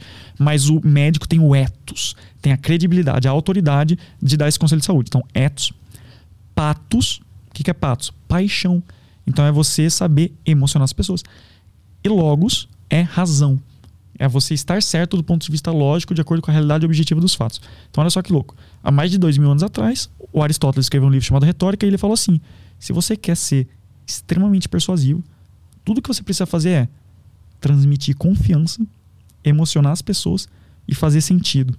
Simples assim, há mais de dois mil anos. Hum. Então, a, a, essa, esse estudo da oratória começa com os gregos? Ou já tinha alguma coisa antes, sabe me dizer? Deve ter, deve ter. Eu, eu juro que eu não sei onde começou, assim, se tem ainda antes. Eu vou até procurar essa. Uhum. Vou até procurar, é bom saber. Uhum. Só que assim, provavelmente. Porque comunicação é tão importante Talvez o Aristóteles tenha chegado e compilado o primeiro negócio muito foda, mas antes deve ter surgido coisa. Sim, é, pode ser que tenha sido o primeiro que entendeu que tinha toda essa técnica por trás, né? E até então as pessoas estavam só usando ela sem nem saber, né? Mas ele também deve ter observado alguém sendo um bom comunicador também para escrever isso, né? Ele plagiou alguém, tá ligado? A gente só conhece o Aristóteles. é, dizem que, o, que o, tem uma teoria que o Sócrates nem existiu, né? É, que, é o personagem foi uma invenção do lá do Platão, né? É, é do Platão? É porque do... o, o Platão, diz, se diz que o Platão é o discípulo de Sócrates, só que daí os diálogos socráticos era o Platão ele descrevendo os diálogos que o Sócrates tinha. Uhum, então, o uhum. Platão, ele escrevia, ah, o Sócrates falou isso, aí chegou o outro cara e falou isso, Sócrates, uhum. né? Porque eu disse também que o Sócrates não gostava de escrever nada, né? Ele achava que isso era errado, que não, se, não era para escrever ideia nenhuma, era só pra ter ela e falar. o cara era brabo, né? É, o, o maluco é brabo. É. Ô, imagina o Sócrates hoje em dia nos podcasts ia ser brabo, né? Ele ia só ficar fazendo pergunta só. Ele só fazendo pergunta. pra mim, ia ser pergunta atrás de pergunta. Mas aí, quando tu tava na, na advocacia lá, tu chegou a exercer a profissão, pegou casos e tal, e aí tu participou de alguma audiência, alguma coisa que tu percebeu que tu tava se comunicando bem? Com certeza. O que aconteceu? Eu me formei em 2019, né? Melhor aluno da turma, a porra toda, intercâmbio na Europa eu tinha. 2020. Por que, que eu estudei comunicação, né? Você falou lá, por que, que eu comecei a estudar comunicação? Eu tinha falado que eram dois motivos, acabei falando só um. Tinha falado que era porque era tímido. O segundo motivo é porque eu queria ser um bom advogado. Hum. E só um parênteses. Essa coisa que a gente tem de conseguir abrir um loop de informação e depois, mesmo muito tempo depois, conseguir encerrar e fechar esse parênteses, isso é uma habilidade de oratório. Isso tem a ver com raciocínio. Uh, já passou por isso de, às vezes, não conseguir concluir o raciocínio ou esquecer o que estava falando? Isso é porque a gente está um pouco destreinado. Uhum. Mas quanto mais a gente treina, o nosso raciocínio vai ficando muito afiado, você consegue fazer todos esses links. Você fala um monte de coisa, mas daí você voltando. Mas daí, voltando, falei que o segundo motivo, igual eu fiz agora. O segundo motivo de eu ter querido melhorar a comunicação era: eu quero me tornar um bom advogado. O que aconteceu? Eu nem sabia que eu queria fazer direito. A verdade é essa. Eu passei o ensino médio inteiro sem saber o que eu queria fazer. Tinha uma pressão, né? Todo mundo no ensino médio parece que já entra no ensino médio. Não, vou fazer o Enem porque eu quero ser médico. Eu vou fazer o Enem porque eu quero ser advogado, engenheiro, não sei o quê. Mano, eu não sabia porra nenhuma do que eu queria fazer. Eu só entrei no ensino médio e falei, vou viver o ensino médio. Eu quero me descobrir. E daí eu pô, fiz muita coisa, muita coisa. Uma delas foi teatro, no ensino médio. E daí chegou pertinho do Enem, e daí eu falei assim: tá, agora que eu já vivi ensino médio, eu tenho que decidir o que eu quero fazer no ensino superior. O que, que eu vou fazer? E daí eu comecei a fazer um monte de teste vocacional, aquela coisa toda. E daí saiu assim, cara, você é muito bom de comunicação. saiu no teste, né? E daí, o que, que é bom aqui? Pô, de repente, direito é legal tal. E daí eu tava entre direito e teatro. Porque eu tinha feito dois anos de teatro no ensino médio e eu amava, continuo amando. Sabe? Uma coisa que eu me sinto muito bem, muito bem, muito bem. E daí eu tava entre direito e teatro. Tava basicamente assim: dinheiro ou felicidade? Dinheiro ou felicidade? Porque eu tinha uma ideia de pô, teatro, de repente eu vou ganhar menos dinheiro, ou o, o direito vai ser uma forma mais fácil de monetizar o meu talento com comunicação. Sei lá, tava nessa. Dinheiro ou felicidade? E eu escolhi teatro. A verdade é essa. Eu falei: eu irei fazer teatro, dane-se o que importa é fazer o que me faz feliz. E se eu for realmente bom, eu vou ganhar muito dinheiro, não importa o que eu vou fazer. Essa é a minha mentalidade. Quando eu tomei essa decisão, eu vi que eu tinha perdido o prazo de me inscrever em teatro. tipo, passou o prazo. Eu falei, beleza. Já que eu tava tão em dúvida entre direito e teatro, então vou entrar em direito. Se eu não gostar, eu entro em teatro depois. Então, de boa. Entrei em direito. Só que eu me apaixonei. Me apaixonei por direito. E sabe o que eu mais me apaixonei em direito? Direito é argumentação. Direito é persuasão. E eu comecei a estudar oratória por quê?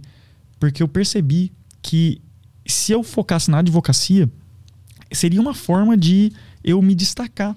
Porque eu gosto de falar, gosto de escrever, gosto de persuadir, gosto de negociar, gosto de convencer. Tudo isso é advocacia.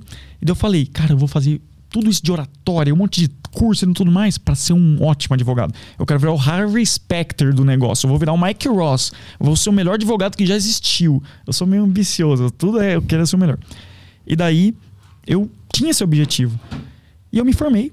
2019 foi meu último ano, 2020 foi minha formatura, ganhei o prêmio lá, melhor aluno, aluno laureado na Universidade Federal.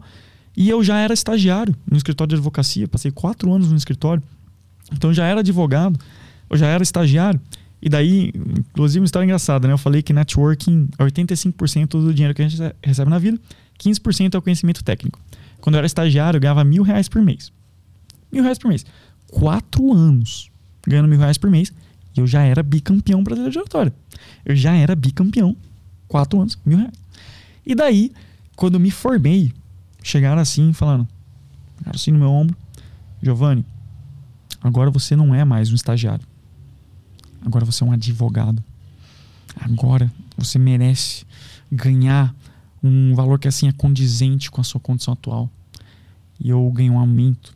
Comecei a ganhar R$ 1.500, tá ligado?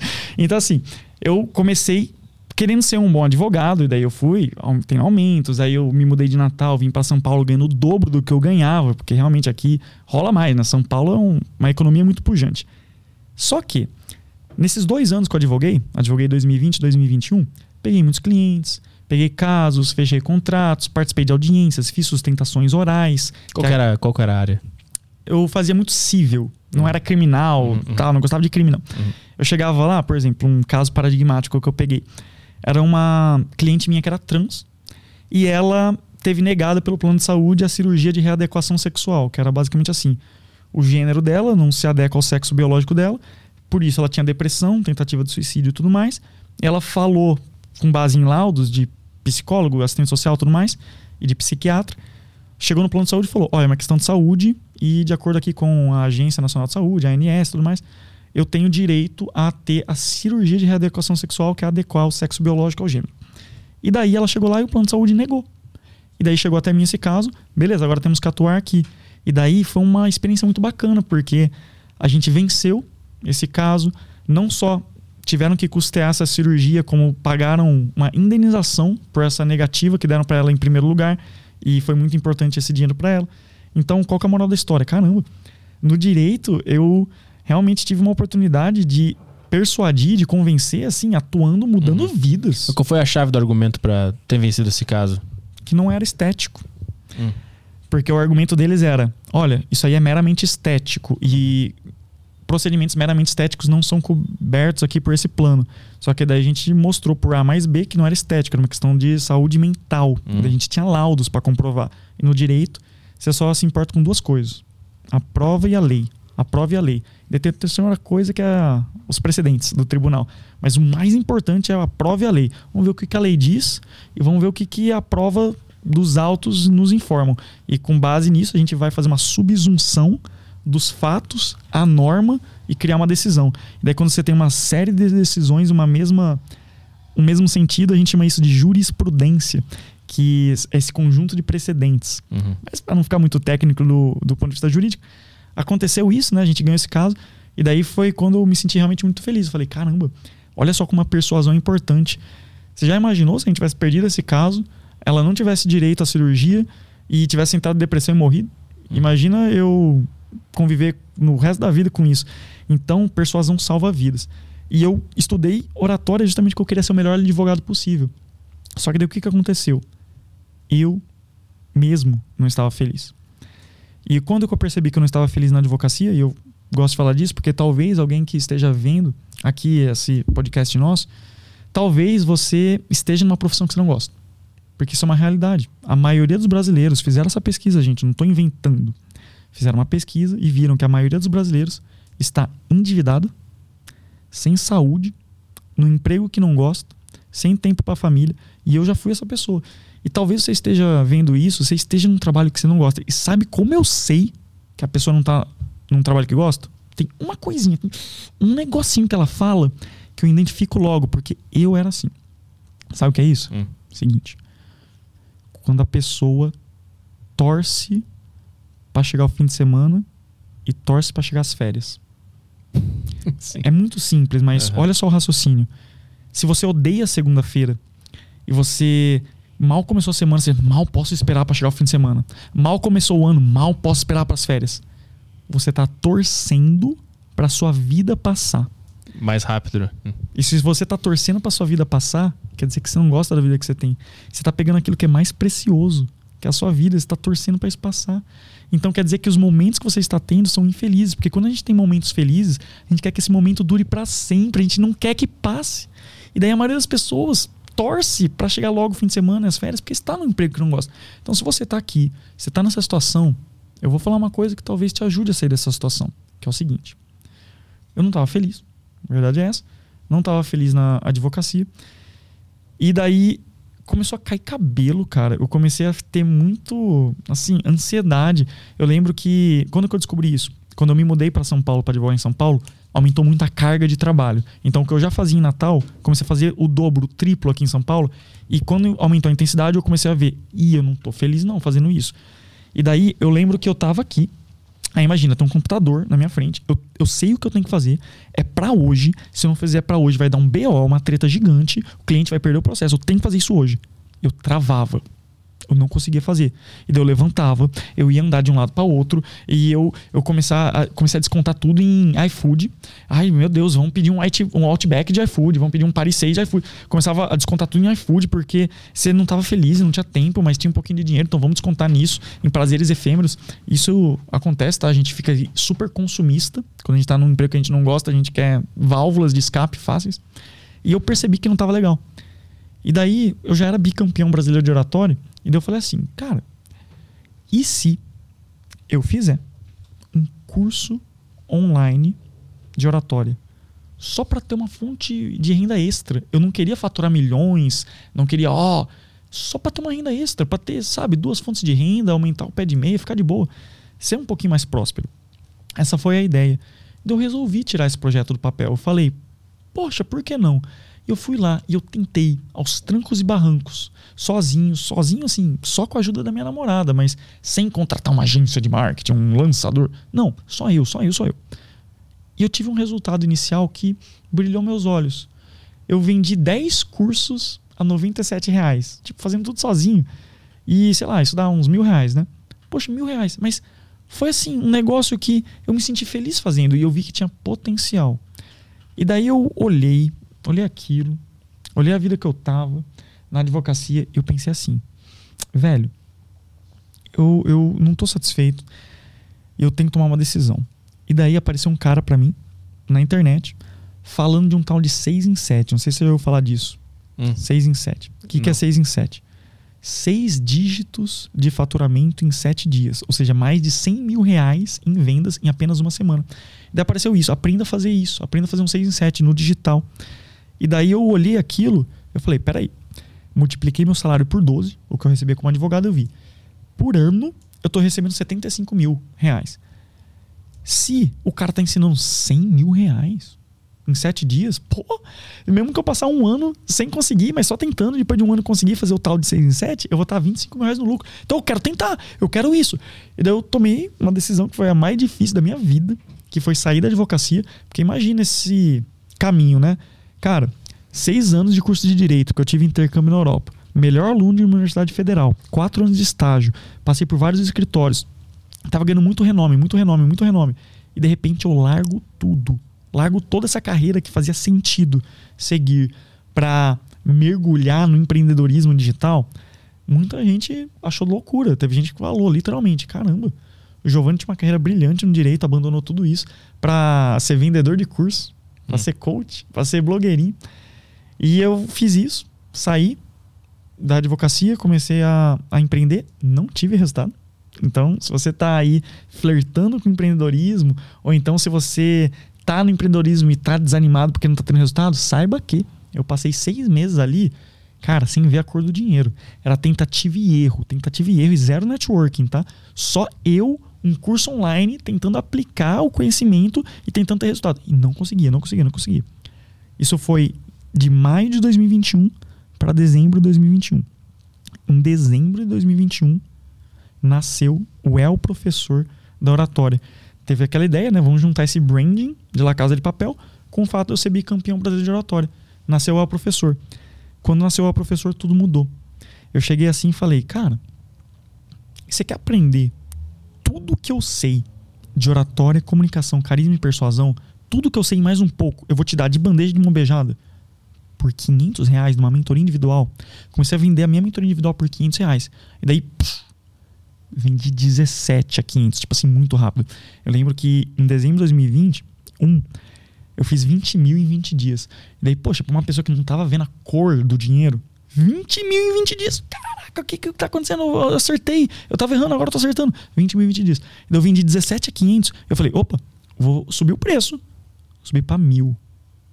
Vendi 18 a mil. Muito rápido. Eu, caraca, tem alguma coisa aqui. Aí eu subi pra 1.500 depois 2.000, 2.500, 3.000, 3.500, 4.000, 5.000, 7.000, 15.000. Nesse meio tempo, eu fui conseguindo alguns alunos ilustres, players de mais de milhões de seguidores, o maior canal de finanças do TikTok, o Thiago Reis, que é o fodão das finanças. Nossa, influencers, artistas, streamers, comediantes, políticos. Comecei a atender deputado estadual, candidato a senador, fazer propaganda eleitoral para esse cara. Então, assim, começou a acontecer uma coisa muito doida. E daí a gente começou a viralizar nas redes sociais, e daí ganhamos 150 mil seguidores em sete dias. E daí tudo isso aconteceu. E daí todo mundo olha pra gente, olha, olha o professor da oratória e fala: caramba, o cara é foda. Mas você também é foda, cara. E é isso que as pessoas precisam entender.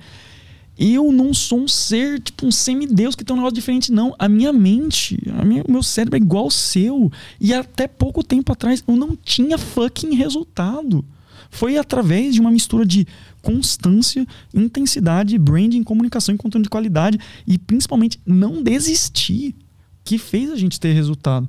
Então, se você está aí, às vezes, desanimado com o trabalho que você tem, eu não estou falando para você abandonar tudo agora para começar a empreender do nada, porque a gente tem que ser real, a gente vive no mundo real, a gente tem contas a pagar, a gente tem responsabilidades.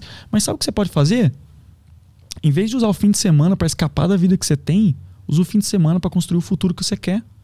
Então, em vez de ficar passando, jogando videogame pra caralho, maratonando todas as séries possíveis do Netflix, vendo TikTok, Instagram, scrollando de modo acrítico, ou só em festa, balada, em vez de ficar fazendo essas coisas, por que você não pega e aprende algo novo, algo que tem a ver com o seu propósito, algo que você gosta. Cara, você quer o segredo para ficar rico? Vou dar agora. É, é, é, um segredo, mas não é um segredo. Tipo, todo mundo sabe disso. Mas parece que não aplica. Vou dar agora o segredo para ficar rico. Você quer o segredo para ficar rico? Vou contar agora. É uma frase só. Quer saber qual é essa frase? Hum. quem é mais importante que o como. O quem é mais importante que o como. Porque o quem tem o como. Então, às vezes, você está falando, como é que eu faço um milhão de reais? O problema é que você está pirado tentando achar uma solução sozinha na sua cabeça, sendo que você pode simplesmente colar com uma pessoa que já tem esse resultado. Então, vamos supor que você ganha mil reais por mês.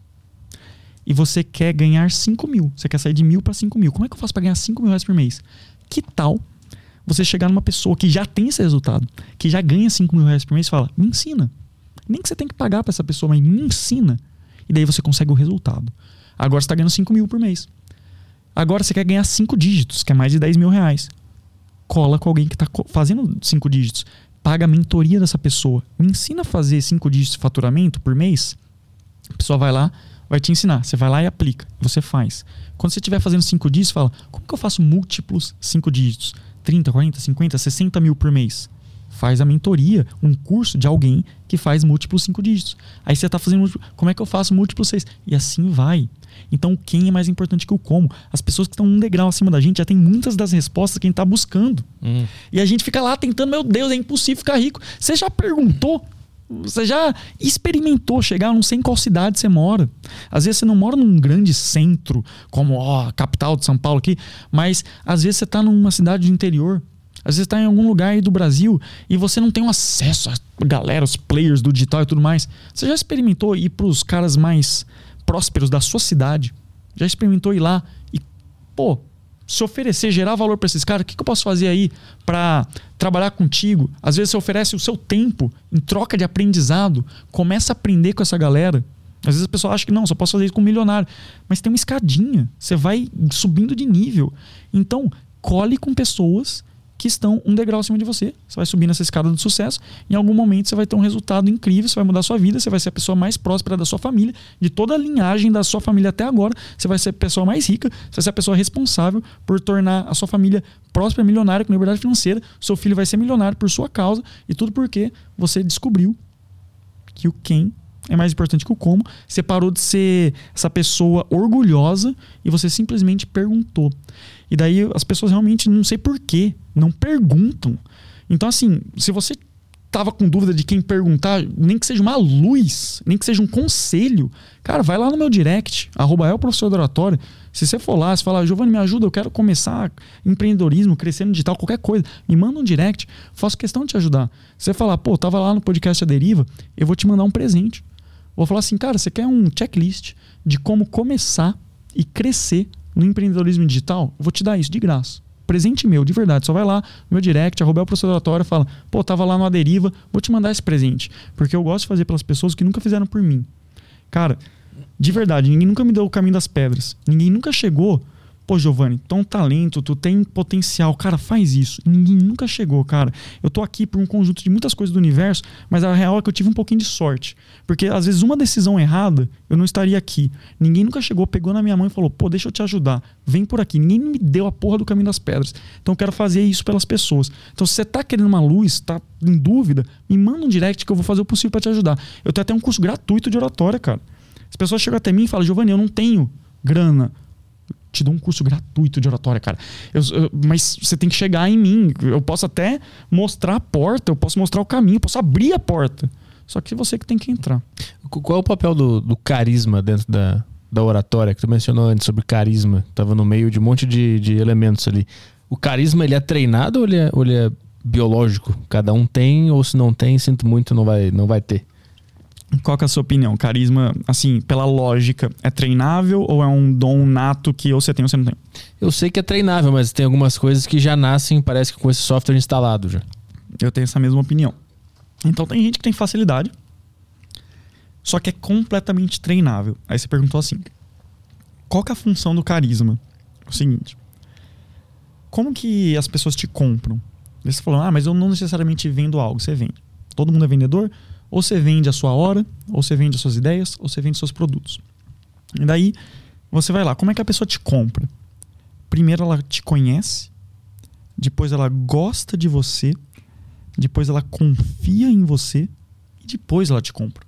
Então esse é o passo a passo. E a galera faz o quê? Quer inverter a ordem. quer que a pessoa te compre, quando na verdade ela nem te conhece, nem gosta de você nem confia. Então perceba que gostar tá logo no começozinho. E quando você consegue seguir esse passo a passo, você atinge o quarteto fantástico da venda, que é quando a pessoa compra, compra de novo, compra outro Oh, meu Deus! Falando em compra. Você vê esse barulho? Quarteto fantástico da venda. Aí caiu uma notificação aqui de vendas. Vou até, vou até ficar aqui silencioso, porque senão eu fico desumilde, né? Fica caindo venda aqui. Mas pra você ver, né? O universo até tá corroborando com o que eu tô falando. Quarteto fantástico da venda. A pessoa compra, compra de novo, compra outro produto e recomenda. Quando você tá nesse ponto, você tá no jogo do LTV, Lifetime Value. Tem um conceito chamado CAC, um conceito chamado Lifetime Value, que é o LTV. CAC é custo de aquisição do cliente. Então, o CAC é quanto que você gasta de dinheiro para aquela pessoa se tornar um aluno do seu curso ou um lead na sua base. Isso é o CAC. O LTV é o tanto de dinheiro que numa projeção esse cara vai te dar ao longo da vida. E daí o real jogo é o LTV. Por isso que a gente tem que fidelizar os clientes. As empresas já descobriram isso. Isso é um clichê do marketing há muito tempo. Ah, é muito mais barato você manter um cliente do que você conquistar um cliente novo. Todo mundo sabe disso. E como que você faz isso? Você tem que fazer a pessoa gostar de você. Como que você faz a pessoa gostar de você? Carisma. Daí eu vou te contar uma coisa. Eu era a pessoa mais não carismática que você conseguir imaginar. Eu tenho uma foto até no meu Instagram que eu tô recebendo um prêmio quando eu tava no ensino fundamental de melhor dos melhores. Eu estudava numa escola particular de elite. Essa escola particular de elite tinha uma turma de elite e eu era o melhor aluno da melhor turma. Então por isso que o prêmio era melhor dos melhores. E daí eu recebendo esse prêmio assim, ó. Cara séria, cara de poucos amigos. Eu não era carismático. E de fato sofria bullying, não tinha amigo e tudo mais. Eu não tinha carisma. Só que daí depois eu comecei a treinar, comecei a treinar, comecei a treinar, comecei a aprender a ser mais agradável. Chegou num ponto que hoje uma coisa que eu ouço muito esse feedback, não é invenção. Ontem falei que eu tava lá ganhando o prêmio da Caras, Gênios da Atualidade. E daí um cara ele me repostou. Ele me repostou assim no stories falou: "O cara mais carismático da noite". Mas em nenhum momento eu falei de carisma nem nada. Ele só percebeu que eu era carismático e ele falou com essas palavras: o cara mais carismático da noite. Como que eu saí desse ponto de um cara completamente desagradável para ser o cara mais carismático da noite, para ser extremamente carismático sem esforço, para se conectar com qualquer pessoa de modo rápido e profundo? Tem um passo a passo. Tem um passo a passo. Mas antes de eu falar esse passo a passo, preciso que as pessoas entendam a importância disso. É o seguinte: assim que eu te conheço, em 0,3 segundos eu já te julguei, já falei se você é bonito, feio, rico, pobre, se eu quero ser seu amigo ou não, te coloquei em uma de quatro caixas, se você vai ser meu amigo, inimigo, indiferente, potencial parceiro amoroso. Tudo isso são julgamentos automáticos que o cérebro faz.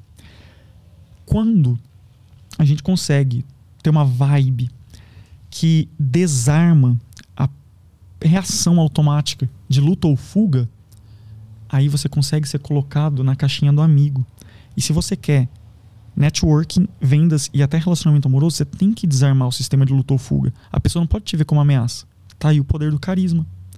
Lembra que eu falei que 85% do dinheiro que você recebe na vida é networking? Como é que você quer fazer networking conexões se você não é carismático? Se você não é agradável? Se você não é uma pessoa leve e gostosa de se ter por perto? As pessoas falam, pô, oratória é só falar no palco?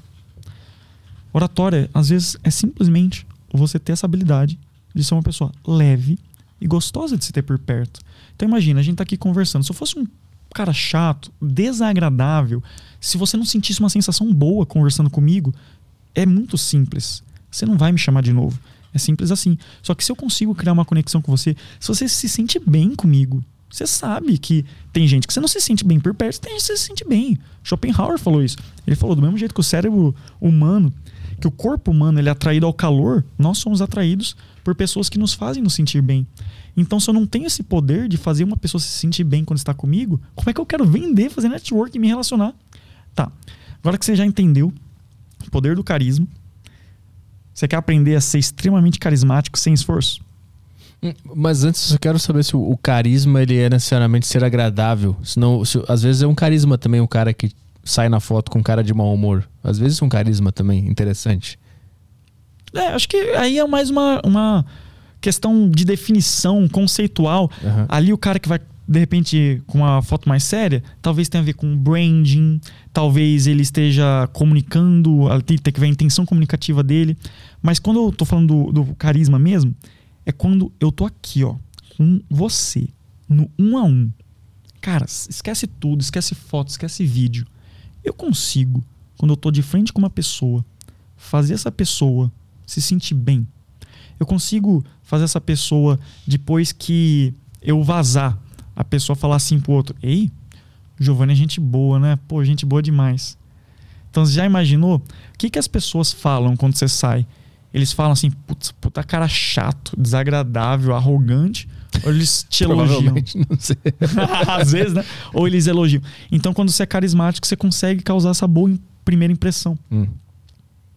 Daí, se você quiser, eu posso ensinar alguns passos para ser extremamente carismático. extremamente carismático, vamos lá. Extremamente carismático sem esforço. É. Que é um plus, né? Vamos lá. Você vai fazer o seguinte. Primeira coisa, Petri. Você vai perguntar o nome da pessoa e você vai ficar repetindo o nome dela. Sabe por quê? Porque o nome das pessoas, Petri, é o som que elas mais gostam de ouvir na história do universo. Porque as pessoas são egocêntricas. Então, se eu fico repetindo o seu nome, isso massageia o seu ego e automaticamente você vai se conectar comigo. Esse é o primeiro ponto. Perguntar o nome e repetir. Exercício. Você que está aqui em casa, faça isso. Aqui em casa, né? Você que está em casa, faça isso. Pergunte o nome de todo mundo. Porteiro, segurança, secretária. Você está aqui, né, nesse prédio que é o podcast. Você sabe o nome dos recepcionistas lá de baixo? Não. É um bom exercício. Pergunta. E daí sabe o que você faz? Todo dia você cumprimenta pelo nome. Oi, Joana. É, vamos supor que seja a Joana. Oi, Joana, tudo bem? Você vai criando um rapport. Automaticamente, rapport, para quem não sabe, é uma palavra francesa que significa trazer para perto, ou se você for traduzir mais na essência, seria algo como criar conexão. E daí, você vai criando esse rapport, você vai ver que automaticamente ela vai te tratar muito melhor do que qualquer outra pessoa. Porque você falou o nome dela, você viu ela, você enxergou ela, tá? Então, primeira coisa, falar o nome das pessoas, pergunte o nome dos outros e decore, tá? Se você esqueceu o nome de alguém, não tenha vergonha de perguntar o nome, pode perguntar. Me lembra o seu nome, que fugiu aqui da minha memória. Pô, daí a pessoa fala o nome, ah, Giovanni, né? Giovanni, pô, Giovanni. Daí repete. É preferível você perguntar de novo do que nunca falar o nome da pessoa. Beleza. Segunda coisa que você vai fazer, bem básico. Sorrir. Então, um sorriso é cientificamente comprovado que é uma chave universal. Abre portas no mundo inteiro. E o ser humano ele tem dentro do nosso código genético uma coisa chamada reciprocidade. Então, se você sorrir, automaticamente a pessoa sente uma vontade de sorrir também. Agora, se você tá sério, dificilmente a pessoa vai ficar de boa. A pessoa vai ser recíproca ao seu sentimento. Então, quando você sorri, automaticamente, olha o que você está fazendo, você está usando essas microexpressões para mandar uma mensagem para o subconsciente dela de que você é amigável. E daí você faz o quê? Desarma aquela sensação de luta ou fuga, tudo mais. Então, sorriso, sorriso. Inclusive, quer uma dica para se tornar automaticamente mais bonito? Hum. Ó, você que tá em casa, adoro o, o Petri, que tudo é assim, ó. Você quer, você quer essa dica? Ele, hum. É sempre, é sempre tipo, bem cético, tá? Fala essa bosta aí. Vamos ver se presta. Mas, ó, você que tá ouvindo aí, talvez você queira conquistar alguém. Talvez você queira ir pra balada. Você percebeu que nem sempre o cara mais bonito é o que fica com a menina mais bonita e vice-versa. A menina nem sempre a mais bonita é que fica com o cara mais bonito. Uhum. Mas a comunicação, às vezes, pô, o cara nem era tão bonito, mas ele falava tão bem, fazia rir que de repente oh, a galera gostou dele. Então, ó, você quer aprender a se tornar automaticamente mais bonito. Científico, tá? É comprovado. Vou trazer um estudo. Literalmente, você vai fazer uma coisa muito simples, você vai ficar mais bonito. Plim. Vou ensinar, hein? Ó. Você vai sorrir. Sabe por quê? Fizeram um estudo numa universidade da Austrália. E o estudo era assim, Petri. Passe, aparecia fotos. Daí assim, você estava aqui participando do estudo. Aparecia foto de uma pessoa. Você tinha que falar se essa pessoa era bonita ou feia. Sabe? Era tipo um Tinder que se arrasta para um lado se você quer e para outro lado se você não quer. Então, Uhum. aparece a pessoa. Se é bonita, vai para um lado, se é feia, vai para o outro. Aí aparece a foto, ah, bonita, feia, bonita, feia, bonita, ah, muita foto. Só que daí era tanta foto que começaram a repetir as fotos. Só que a pessoa que antes estava séria, agora estava sorrindo. A pessoa que antes estava sorrindo, agora estava séria. Daí eles perceberam que às vezes a pessoa estava aqui, vai foi para ali. Agora daqui foi para ali. Começou a trocar de posição. Uhum. Qual foi a conclusão do estudo? O sorriso te deixa automaticamente mais atraente. Então, Estamos falando de como ser mais carismático. Segundo ponto, sorria. Terceiro ponto, estabeleça contato visual.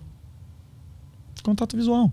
Então, se eu olho no seu olho, é cientificamente comprovado que eu me torno mais confiável, cativante e convincente. Por que é tão difícil olhar o outro no olho? Tem, é, tem gente que tem muita dificuldade de fazer isso. Tem.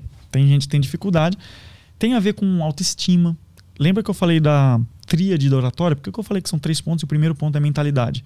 Porque olha só, você sabe que a técnica é olhar no olho, mas você não consegue. Por isso que começa com a mentalidade. Uhum. Daí você que tem dificuldade de olhar no olho, vou dar uma dica, hein? Você que não consegue olhar no olho da pessoa, você quer olhar no olho, que você sabe que é importante para você criar conexão, vou ensinar agora como é que você faz. Olha na testa. Então você começa olhando na testa, porque a pessoa não vai perceber que você não está olhando no olho. Você olha para a testa da pessoa.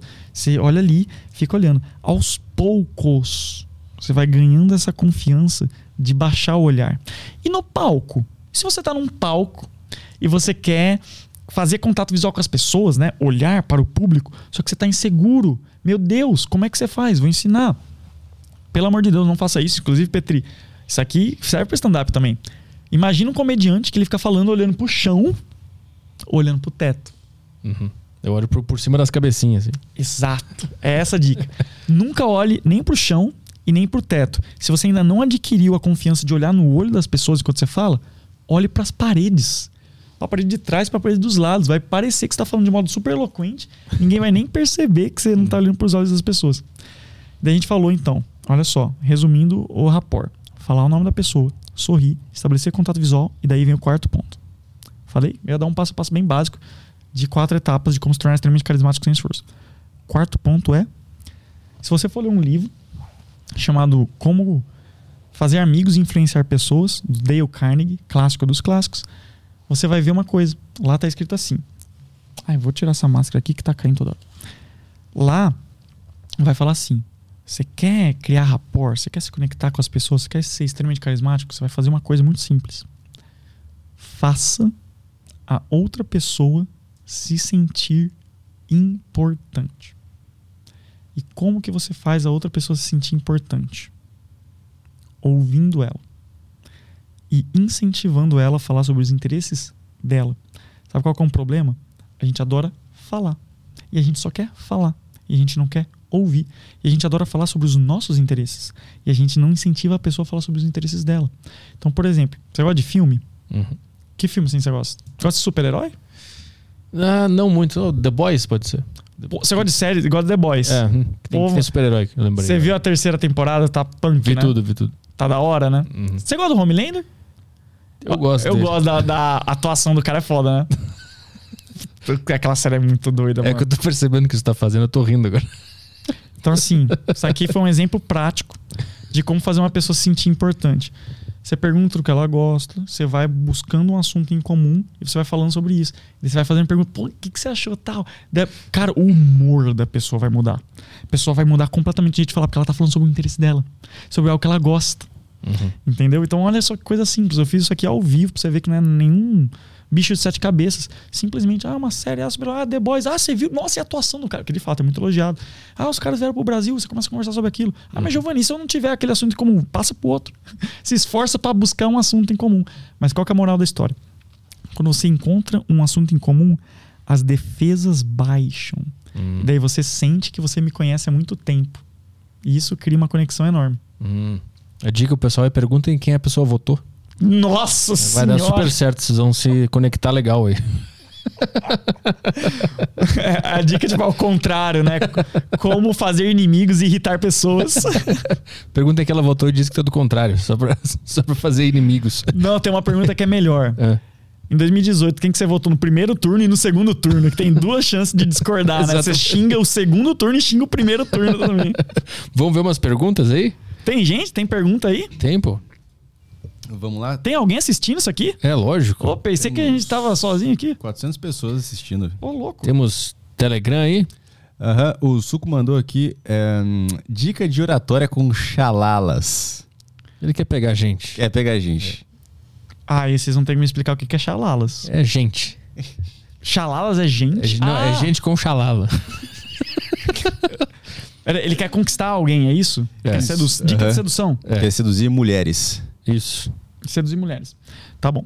Então a dica que eu dou de sedução é a seguinte: você tem que acostumar a pessoa ao seu toque. Como assim?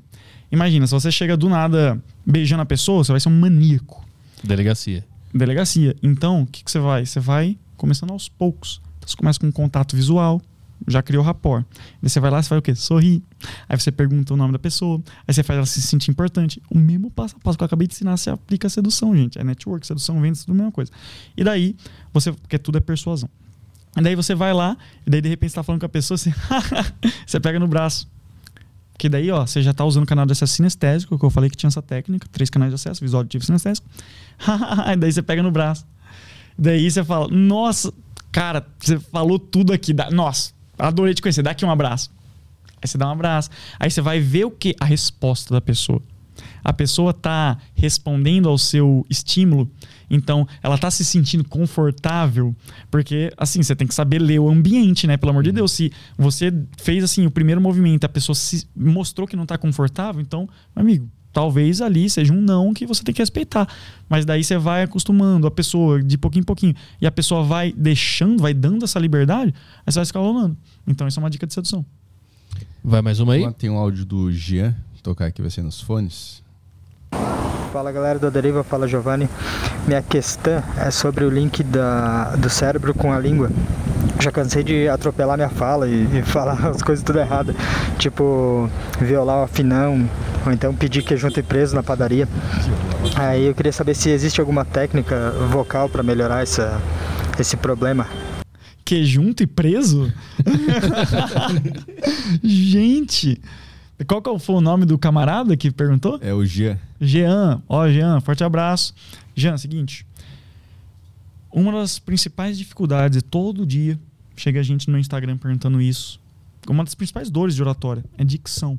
A galera não fala bem. Fala de um modo que é embolado. Come sílaba, troca as coisas, junta uma palavra na outra. Fica algo ininteligível, difícil de compreender. Como que você melhora a sua dicção? Um exercício simples para melhorar a sua comunicação de modo automático. É mágico, gente. É lindo, é maravilhoso. Você faz isso aqui, ó, plim. Você vai ter uma dicção 100% melhor. Jean, presta atenção nessa dica. Você vai pegar uma caneta. Eu sempre ando com uma caneta, porque não só tem esse caderninho, né? Tem esse caderninho aqui que eu ando pra cima e pra baixo. Você tem magia aí dentro.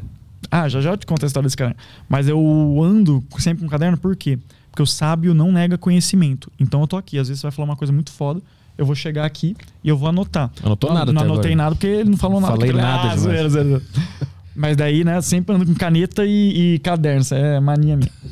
Seu caderno, achei que era um livro. É, eu venho pra um podcast e trago caderno e caneta. Mas é, todo mundo pergunta, é a Bíblia? O que, que é isso? a né? cabala, O negócio de alquimia é um caderno. satanismo. É, tipo, parece, né? Mas olha só. Você quer melhorar sua dicção de modo automático. E lembra que eu falei que eu vou fazer contigo a rotina de preparação pré-palestra, quando você for fazer o seu show de stand-up para melhorar sua performance? Um dos passos é esse. Olha só. Você vai pegar uma caneta, gente. Pega uma caneta. Pega agora, Jean. Pode pegar, sem medo. Todo mundo que tá ouvindo agora. Você que tá vendo isso aqui ao vivo, não é, ó, tô falando agora. Pega. Pode pegar, pô. Tô falando, pega aí. Pega uma caneta. Pegou? Tô esperando você pegar. Pegou? Beleza, vamos lá. Pega essa caneta, você vai pôr na boca, assim. Não é de lado. Não é de lado. De lado pode causar lesão. Quem me deu essa dica foi minha fonoaudióloga.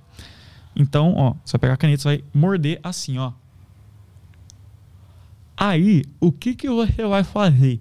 Você vai falar de 1 a 12 e depois os meses do ano se esforçando para ser compreendido. Então você vai fazer assim: 1, 2, 3, e você tem que movimentar bastante os lábios. E aí você vai fazer isso. Quando você tirar a caneta da boca, você vai perceber que sua dicção tá maravilhosa, tá deliciosa. Você tá saboreando as palavras. Isso aqui é mágico, gente. É de graça, não custa nada. Faz isso e depois me manda o feedback do que você achou. Mas, Jean, vai lá pra você nunca mais falar que é junto e preso. Vai mais uma aí. Léo mandou aqui, Giovanni, você acha que a persuasão tem diferença ela sendo feita com um bom ou ruim português? Nossa, ótima pergunta. Quem que fez? O Léo. Léo, olha aí, tô aplicando rapor, viu? Tô, tô falando aqui, gente, para ensinar vocês. Uma vez perguntaram pro Gandhi. Chegaram pro Gandhi, do nada, vai falar. Do nada, né? Tava o Gandhi lá na Índia. E daí o Gandhi, né? Uma pessoa muito sábio. Aí as pessoas iam se consultar com o Gandhi. E daí uma mãe levou o filho que estava viciado em açúcar para se consultar com o Gandhi. Ela pegou uma fila de horas para falar com o Gandhi. Chegou, enfrentou essa fila de horas. Chegou para falar com o Gandhi, falou: "Gandhi, meu filho está viciado em açúcar. O que, que a gente faz?" Daí ele, o Gandhi olhou no olho dela e falou assim: "Minha filha, volta daqui a 15 dias." E daí o, a mulher ficou sem entender, não, o Gandhi é o Gandhi. O Gandhi falou, tá falado, tá bom, não entendeu muito, mas voltou para casa. 15 dias se passaram, a mulher pegou a fila de novo, horas na fila, para se consultar com o Gandhi. Chegou lá para se consultar com o Gandhi. Gandhi, lembra de mim? Vim aqui 15 dias atrás, meu filho continua viciado em açúcar. Você falou, volta daqui a 15 dias. E daí o Gandhi pegou a criança, colocou no colo dele, deu um beijo na testa da criança e falou assim: Meu filho, não coma mais açúcar, não. E daí a mãe ficou puta, falou: Gandhi, por que, que você não falou isso 15 dias atrás? O que, que você fez eu voltar aqui para falar isso? Por que, que não podia ter falado isso 15 dias atrás? Daí o Gandhi falou assim: Minha filha, há 15 dias atrás, eu comia muito açúcar. Então o Gandhi ele tinha muito essa jogada de seja a mudança que você quer no mundo. Como que você quer ensinar uma coisa que você não aplica? Então tudo isso que eu estou ensinando para vocês, gente, eu aplico. Eu já fiz mais de 10 cursos de oratória, né? Eu falei para vocês. Tem muita exceção de linguiça. Tem muita técnica. Ah, eu vou ensinar porque eu vi num livro. O que, que eu fiz? Eu peguei todo esse conhecimento, eu validei, eu testei, eu vi o que funciona na prática. Eu só ensino o que eu pessoalmente aplico. Porque se fosse tão foda, e por que eu não estou aplicando se é tão bom assim o conhecimento? Então, tudo que eu ensino para vocês eu aplico, inclusive a técnica da caneta. E, inclusive, o que eu vou ensinar para vocês agora. Mas só para você mostrar. Só para mostrar para vocês. Por que, que eu perguntei o nome do Léo para responder essa pergunta? Porque eu estou aplicando o rapport. Porque eu ensino e aplico. Por isso que você pode confiar em mim, porque realmente eu banco o que eu digo. Mas vamos lá. Você perguntou o seguinte: bom português faz diferença na hora da persuasão? Polêmica. Polêmica. Seguinte. O mais importante não é falar certo. Não é, desculpe aí, Cintia Chagas, viu? A gente adora Cintia Chagas, que é professora lá de português. Abraço, Cintia Chagas. Não é, um abra... não, é, não é um ataque à língua portuguesa, não, gente. É porque no, no frigir dos ovos, o que mais importa é você convencer a pessoa de forma natural, você ser espontâneo. Imagina uma pessoa que nunca foi na faculdade, nunca terminou o ensino médio, mas ela consegue convencer os outros. Imagina um operário que ele se torna presidente de um país, mesmo sem dominar super a norma culta. Imagina é, essas coisas que acontecem. Por que, que isso acontece? Porque falar é muito mais do que ficar usando um bom português. É você se conectar. Inclusive, é um erro você achar que falar palavras difíceis vai fazer você parecer mais inteligente. Sabe que a coisa mais importante da comunicação? Você ser simples. Se você está tendo uma comunicação que afasta as pessoas, que as pessoas não te entendem, e aí? Você está querendo parecer inteligente, falando palavras difíceis, quando na verdade ninguém está comprando a tua ideia. Então, o que é mais importante é você ser simples, ser espontâneo, e é isso que importa. Mas agora eu vou dar o outro lado. Por que, que é importante você estudar, você ter um bom vocabulário? Sabe como você melhora seu vocabulário? Lendo. Leia bastante. Quer uma dica ainda melhor? Escreva. Comece a escrever. Quando você se deparar com uma, com uma palavra que você não conhece, sabe o que você faz? Pesquisa. Sabe o que eu fazia? Eu tenho um caderninho, um caderninho, em que toda palavra que eu não conhecia, por exemplo, bucólico. Não sei se vocês sabem o que é bucólico. Certa vez eu estava lendo um livro e tinha a palavra bucólico. E eu não sabia o que era bucólico.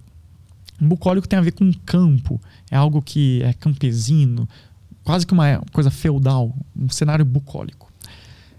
Imagina relva verde e tudo mais, é o bucólico. E daí eu me deparei com esse termo eu não conhecia. O que, que eu fiz? Eu pesquiso no dicionário o que, que é bucólico. Ah, bucólico é isso. E eu anoto no meu caderninho de palavras novas. Bucólico é isso. E daí o que, que eu fazia? Volta e meia eu lia todas as minhas palavras novas e eu ia decorando aquilo. E daí você faz isso sempre. Vai chegar um momento que você vai escrever cada vez menos palavras aqui, porque você vai aprendendo essas palavras. É assim que você melhora de vocabulário. E para que, que serve isso? Porque quanto mais preciso você conseguir ser na sua comunicação, mais incisivo, usar a palavra certa no momento certo, você ganha um boost de persuasão. Então não diria que é o mais importante, mas continua sendo importante. Então sim, estude, mas não perca de vista que o que importa é você ser passional, espontâneo e se conectar com as pessoas. Tem a do Bob Laza Bolsonaro 2022 aí. Vai, pergunta. A pergunta deve ser interessante. Acho que a dele já foi respondida. É, meu cérebro pensa milhares de vezes mais rápido do que minha capacidade de, de falar. Uh, por que e como resolver? Acho que já, já foi resolvido. Já por foi... que e como resolver, né? É, mas já, já foi respondido, não foi? Ah, mas eu posso dar, um, dar uma outra dica. Bob? Bob. É o Bob Laza. Bolsonaro 2023. Esse é o nick dele aqui. é o nick, né? Bob, seguinte. O que, que acontece? Geralmente as pessoas que têm essa questão que você acabou de mencionar, de pensar rápido demais, pensamento acelerado, elas também fazem, sabe o quê? Falam rápido. Elas falam rápido acabam se embolando nas ideias, acabam sendo pessoas difíceis de entender. E como que você faz para não falar tão rápido? Samador também que chega todo dia no meu Instagram. Giovanni fala muito rápido, como é que eu falo mais devagar? Vou ensinar agora. Primeira coisa que você vai fazer, você tem que aprender a controlar a velocidade da sua voz. Isso é modulação vocal de velocidade. Exercício simples. Pega um livro, qualquer livro, o livro que estiver mais perto de você aí. Aí você conta no cronômetro, assim, 10 segundos. E daí você lê o mais devagar que você conseguir nesses 10 segundos. Então, você começa lá. Era uma vez e você vê até onde você chega em 10 segundos. Deu 10 segundos, você faz uma marquinha no livro assim, cheguei até aqui. Agora você intencionalmente vai aumentar um pouquinho a velocidade, só um pouquinho. Era uma vez, aumenta um pouquinho a velocidade. Em 10 segundos eu vou chegar um tiquinho. Aí qual que é o seu objetivo? Ir repetindo isso e pegar esse traçozinho que você vai anotar no livro cada vez mais para longe. Tic, tic, tic, até que vai chegar um momento que você vai falar, era uma vez. Você vai falar bem rápido e você vai ver que em 10 segundos você chegou lá longe. Para que esse exercício? Para você adquirir consciência desse poder que você tem de modular a velocidade da sua voz. Isso é uma coisa. Segunda coisa, o principal motivo que você tem de falar rápido é nervosismo. Então, o que você tem que fazer? Dessensibilização. Já expliquei isso. Se coloque em situações de falar em público se coloque no palco, faça stories, faça live, fique bom nisso, porque você vai ficar cada vez mais nervoso e ser, vai ficar no controle da situação. A gente tem medo de fazer pausa, sabe por quê? Por que, que a gente tem medo de pausar? E a gente acaba preenchendo as pausas com vício de linguagem. Assim, é, então, é, você falou um negócio muito legal.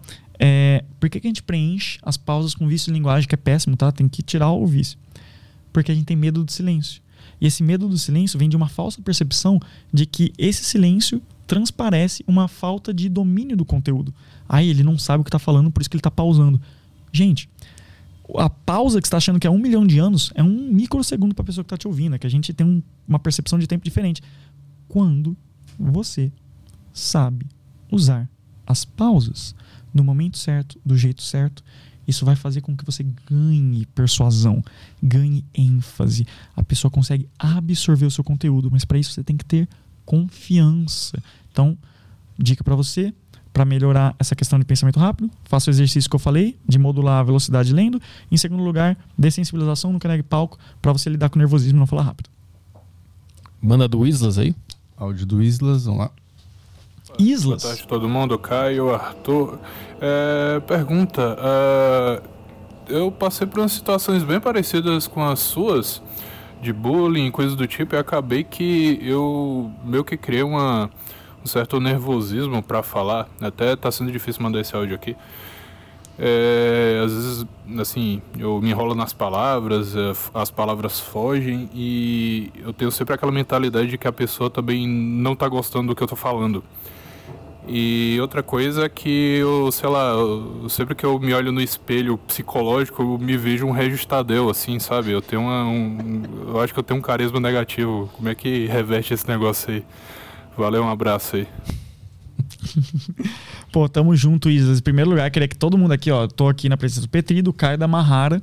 Mahara, que é minha estrategista de redes sociais. Abraço, Mahara. Tá aqui acompanhando presencialmente. Queria que todo mundo aqui batesse palma pra esse áudio do Islas, viu? pra dar moral para ele, porque é o seguinte, você falou, né? Poxa, é muito difícil aqui dar esse áudio, então parabéns, cara. Parabéns. Tem como você colocar aí We Are the Champions? Então, assim, parabéns, porque você tá falando o que eu tô dizendo para você fazer. Você tá cumprindo o primeiro passo. Você tá deixando de negar palco. Você tá saindo da zona de conforto, entrando intencionalmente na zona de estresse para se dessensibilizar com relação a falar em público. Você fez isso num podcast ao vivo, cara. Então, parabéns. Parabéns de verdade. Eu tô aqui para te incentivar, tá bom? E daí você fala assim: Poxa, eu sinto que eu tenho um carisma negativo. Cara, por que, que eu falei que a tríade da oratória começa com a mentalidade? Porque não adianta a pessoa querer falar de modo confiante se ela não tem autoconfiança. Às vezes, a pessoa quer falar de modo foda, mas ela tem baixa autoestima. Autoestima com U, todo mundo tem. Mas tem gente que tem baixa autoestima e tem gente que tem alta com L, autoestima. Então, a primeira coisa que tem que fazer é trabalhar a sua mentalidade. Então, por que será que você está se vendo dessa forma, com carisma negativo, Islas? Eu recomendo, não estou falando que é o seu caso, mas todo mundo deve procurar terapia. Todo mundo tem que fazer psicólogo. Eu faço. A minha namorada faz. Por que, que a gente faz? Porque isso é saúde mental. Já foi-se o tempo em que a gente achava que psicólogo é coisa de louco. É igual fonoaudiólogo é coisa para gago. Não, pelo amor de Deus. Eu faço fono, eu faço psicólogo. Então a gente precisa desses profissionais da saúde para ajudar a gente a performar no máximo. Então, Islas, a principal dica é comece sobre mentalidade. Alguns livros que podem te ajudar. Poxa, Sobre mentalidade em específico, recomendo O Segredo, O Segredo da Rhonda Byrne, porque ela vai falar uma coisa genial lá. Ela fala o seguinte: anota essa, PSCR. Pensamentos geram sentimentos, que geram comportamentos, que geram resultados. Sabe por que, que você está achando assim? Você tem um pensamento negativo, Islas. Você tem um pensamento de que você é uma pessoa sem carisma. Esse pensamento negativo gera um sentimento negativo. Por causa desse sentimento negativo, você tem comportamentos negativos que geram resultados negativos. E por isso que você ainda não atingiu tudo que você tem potencial para atingir. Só que quando você começa a entender que tudo começa com pensamento, você começa a estudar sobre mentalidade, e não é papo de coach, eu sei que muita gente olha isso, ah, é coach, é coach. Para com essa mania besta que você tem de seguir a boiada, de achar que é engraçado ficar estigmatizando conhecimento útil com ah, é coach e tudo mais, como se você fosse inteligente fazendo isso, e daí você está deixando de aprender coisas que iam mudar a sua vida. Princípio da sabedoria, princípio que eu ensino para os meus alunos. O sábio não nega conhecimento. Talvez tenha algo ali que o coach tem para falar que você não sabe. E você fica ali tirando sarro sem conhecer. Para com essa besteira, cara. Para com essa besteira. E quando você começa a estudar sobre mentalidade, você entende o poder dos pensamentos, você fala, poxa, então eu vou começar a ter pensamentos mais positivos. Eu vou começar a ser mais grato. Eu vou sentir gratidão. Porque daí, pensamentos positivos, sentimentos positivos, comportamentos positivos e resultados positivos. Então, Islas, vai lá ver esse livro, O Segredo, depois me manda um direct lá no arroba professor da oratória, e me conta o que você achou. Tem a última do Lucas dos Anjos aí? Lucas mandou aqui, acabei de mudar minha foto do Tinder para uma sorrindo. Vamos ver se agora vou Uh, vamos ver se agora vou furunfar mais. YouTube tem algo? Tem algumas que eu separei aqui. É, um, o Fraternidade Austríaca mandou. Uh, fala para ele dar uma dica para os ouvintes mongoloides que não sabem se expressar. Ouvintes mongoloides. em primeiro lugar, mongol é quem vem da Mongólia. Assim, ó, é o seguinte. Não sou a pessoa que vai ofender ninguém, tá? Porque as pessoas têm tempos diferentes. Inclusive, muitas pessoas se bloqueiam para comunicação porque vem uma pessoa e xinga elas. Sabe qual que é o maior motivo da galera ter medo de falar em público? Porque lá atrás, um professor seu, um familiar seu riu de você enquanto você falava algo, desaprovou uma opinião sua. Jogou um tomate. Caraca, feudal, né, Jonathan? É, eu acho que deve ter alguma coisa no nosso DNA que tá traumatizado desde os tomates. No, é, no eu, eu, já vou explicar isso aí do, do nosso código genético. Mas o que, que acontece? Alguém lá atrás, na sua infância, te bloqueou. 80% a gente tem, nossa, mais 300 bloqueios. 80% disso vem do pai, da figura paterna, 20% vem de mãe, familiares, professores, outras figuras de autoridade. Alguém falou uma besteira para você, você ficou bloqueado. E daí isso acontece. Então eu não sou a pessoa que vai rir e nem que vai xingar e nem que vai ofender uma pessoa que está tentando se comunicar bem. Eu vou, na verdade, incentivar. Igual eu fiz daqui a, a, a pouco tempo atrás, que eu bati palma para um cara que chegou e venceu o seu medo e mandou um áudio. E é isso que a gente tem que fazer. A gente tem que aprender a incentivar mais, elogiar. Porque a galera, Petri, é expert em criticar. A galera é expert em apontar o dedo. Isso aqui tá ruim, isso aqui tá ruim.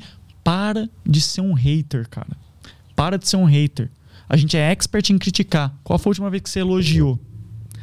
Elogie, faça elogio sincero e específico. Então faça esse exercício agora aqui. Eu quero que neste momento você mande um elogio sincero e específico para esse podcast. Eu quero que você mande um elogio sincero e específico pro Petri. Porque a internet está cheia de ódio, tá cheia de gente falando coisa negativa, porque acha que é legal e a gente não tá falando coisas positivas, cara. Então não vou chamar a galera de mongoloide. Na verdade, eu, eu sou contra essa premissa, tá? Mas dito isso, dica para você saber se expressar. Olha, eu poderia tá, dar um milhão de dicas aqui, mas se eu pudesse dar uma, é: se você for lá no meu Instagram e for lá no meu direct, se você mandar fase 1, simplesmente fase 1, eu criei o primeiro curso gratuito de oratória gamificado do Brasil, quiçá do mundo. Não sei se existe no mundo, mas no Brasil eu tenho certeza. Eu criei o primeiro curso gratuito gamificado de oratória do Brasil. Então são três fases e tem uma surpresa no final. E essas três fases são desenhadas para a pessoa aprender a se expressar melhor, aprender a falar bem sem pagar dinheiro sem gastar nada, de graça, só mandando fase 1 no meu direct. E por que, que eu faço isso? Por que, que eu entrego ouro de graça? Desde que eu viralizei, desde que eu ganhei 150 mil seguidores em uma semana, cara, eu comecei a receber ataques de players grandes do digital. E tem gente que realmente está com raiva. Sabe por quê? Porque a gente está entregando ouro de graça tem coisa assim que realmente a galera só ensinava nos cursos pagos. O pessoal guardava para pagar assim, pague 15 mil que eu vou te ensinar. Cara, tô ensinando tudo isso de graça. Tudo isso de graça lá no curso gratuito para te mostrar que você não precisa pagar milhares de reais para gurus para aprender a se comunicar. Eu já vou te ajudar de graça, de graça. É só você ir lá no meu direct, tá bom? Tem mais alguma coisa no YouTube aí? É, tem uma última aqui do João que eu salvei. É, como faz para usar essas técnicas sem parecer ser um manipulador é, e manter a identidade única sem parecer um robô igual é, um robô iguais aos outros, mesmo usando as técnicas que todo mundo usa? Ô, louco. Quem que perguntou aí? o João. João. João, seguinte, vamos lá, duas partes na sua pergunta. Primeiro lugar, manipulação. Qual que é a diferença entre manipulação e persuasão. A persuasão é moralmente neutra. É como se fosse uma faca. Uma faca ela é boa ou ruim? Ela é do bem ou do mal? Cara, a faca é uma ferramenta. Você pode usar para cortar uma carne ou um vegetal, que eu sou vegetariano. Você vai cortar ali um brócolis, tá? Então, é uma ferramenta. Mas você pode usar a faca para matar alguém. Então, a faca em si, ela é moralmente neutra. Persuasão é a mesma coisa persuasão ela é moralmente neutra. Você pode usar para o bem e para o mal. Se você usar para o mal, você pode ser chamado de manipulador. Só que qual que é um grande erro das pessoas? Ai, eu não vou estudar oratória. Eu não vou estudar gatilhos mentais. Eu não vou estudar essas técnicas avançadas porque eu não quero ser manipulador. Daí sabe o que vai acontecer? Você vai perder para pessoas manipuladoras. Quando eu digo perder é a garota que você queria conquistar vai ficar com uma pessoa manipuladora. O cliente que não que ia fechar com você, ele vai fechar com outro cara que soube manipular para vender um produto pior por um preço mais caro. Então, é um dever moral todos os cidadãos aprender persuasão, porque só assim a gente vai conseguir defender as nossas boas ideias de forma clara, confiante e convincente. Então, isso é bloqueio, tá? Não pense que isso é ser manipulador. Você vai aprender a ser persuasivo para defender as boas ideias. Se você quer defender más ideias, aí é com você. Mas não é porque tem gente que defende más ideias que eu vou deixar de estudar persuasão e ensinar persuasão. Essa é a primeira coisa. Segunda coisa que você perguntou: robô. Como que eu faço sem parecer artificial? Seguinte. Vou fazer uma analogia até com o stand-up. Petri, Você concorda comigo que se um cara ele for lá, vai dar um pau, vai dar um show num palco, e daí ele tá aparentando estar super me mecânico, uhum. artificial, só repetindo um texto, ele perde persuasão e as pessoas vão rir menos? Uhum. Então, Sim. uma das coisas que mais convence é espontaneidade e naturalidade. Então, esqueça todas as técnicas, esqueça tudo que a gente aprendeu até agora, tudo que a gente conversou nesse podcast. Nada disso importa se você sacrificar uma coisa muito simples chamada naturalidade.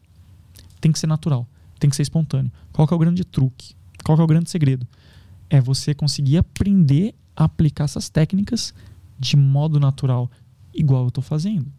Quando eu pergunto o seu nome, João, quando eu falo o nome do Petri, isso não é uma técnica, só que eu faço de modo natural.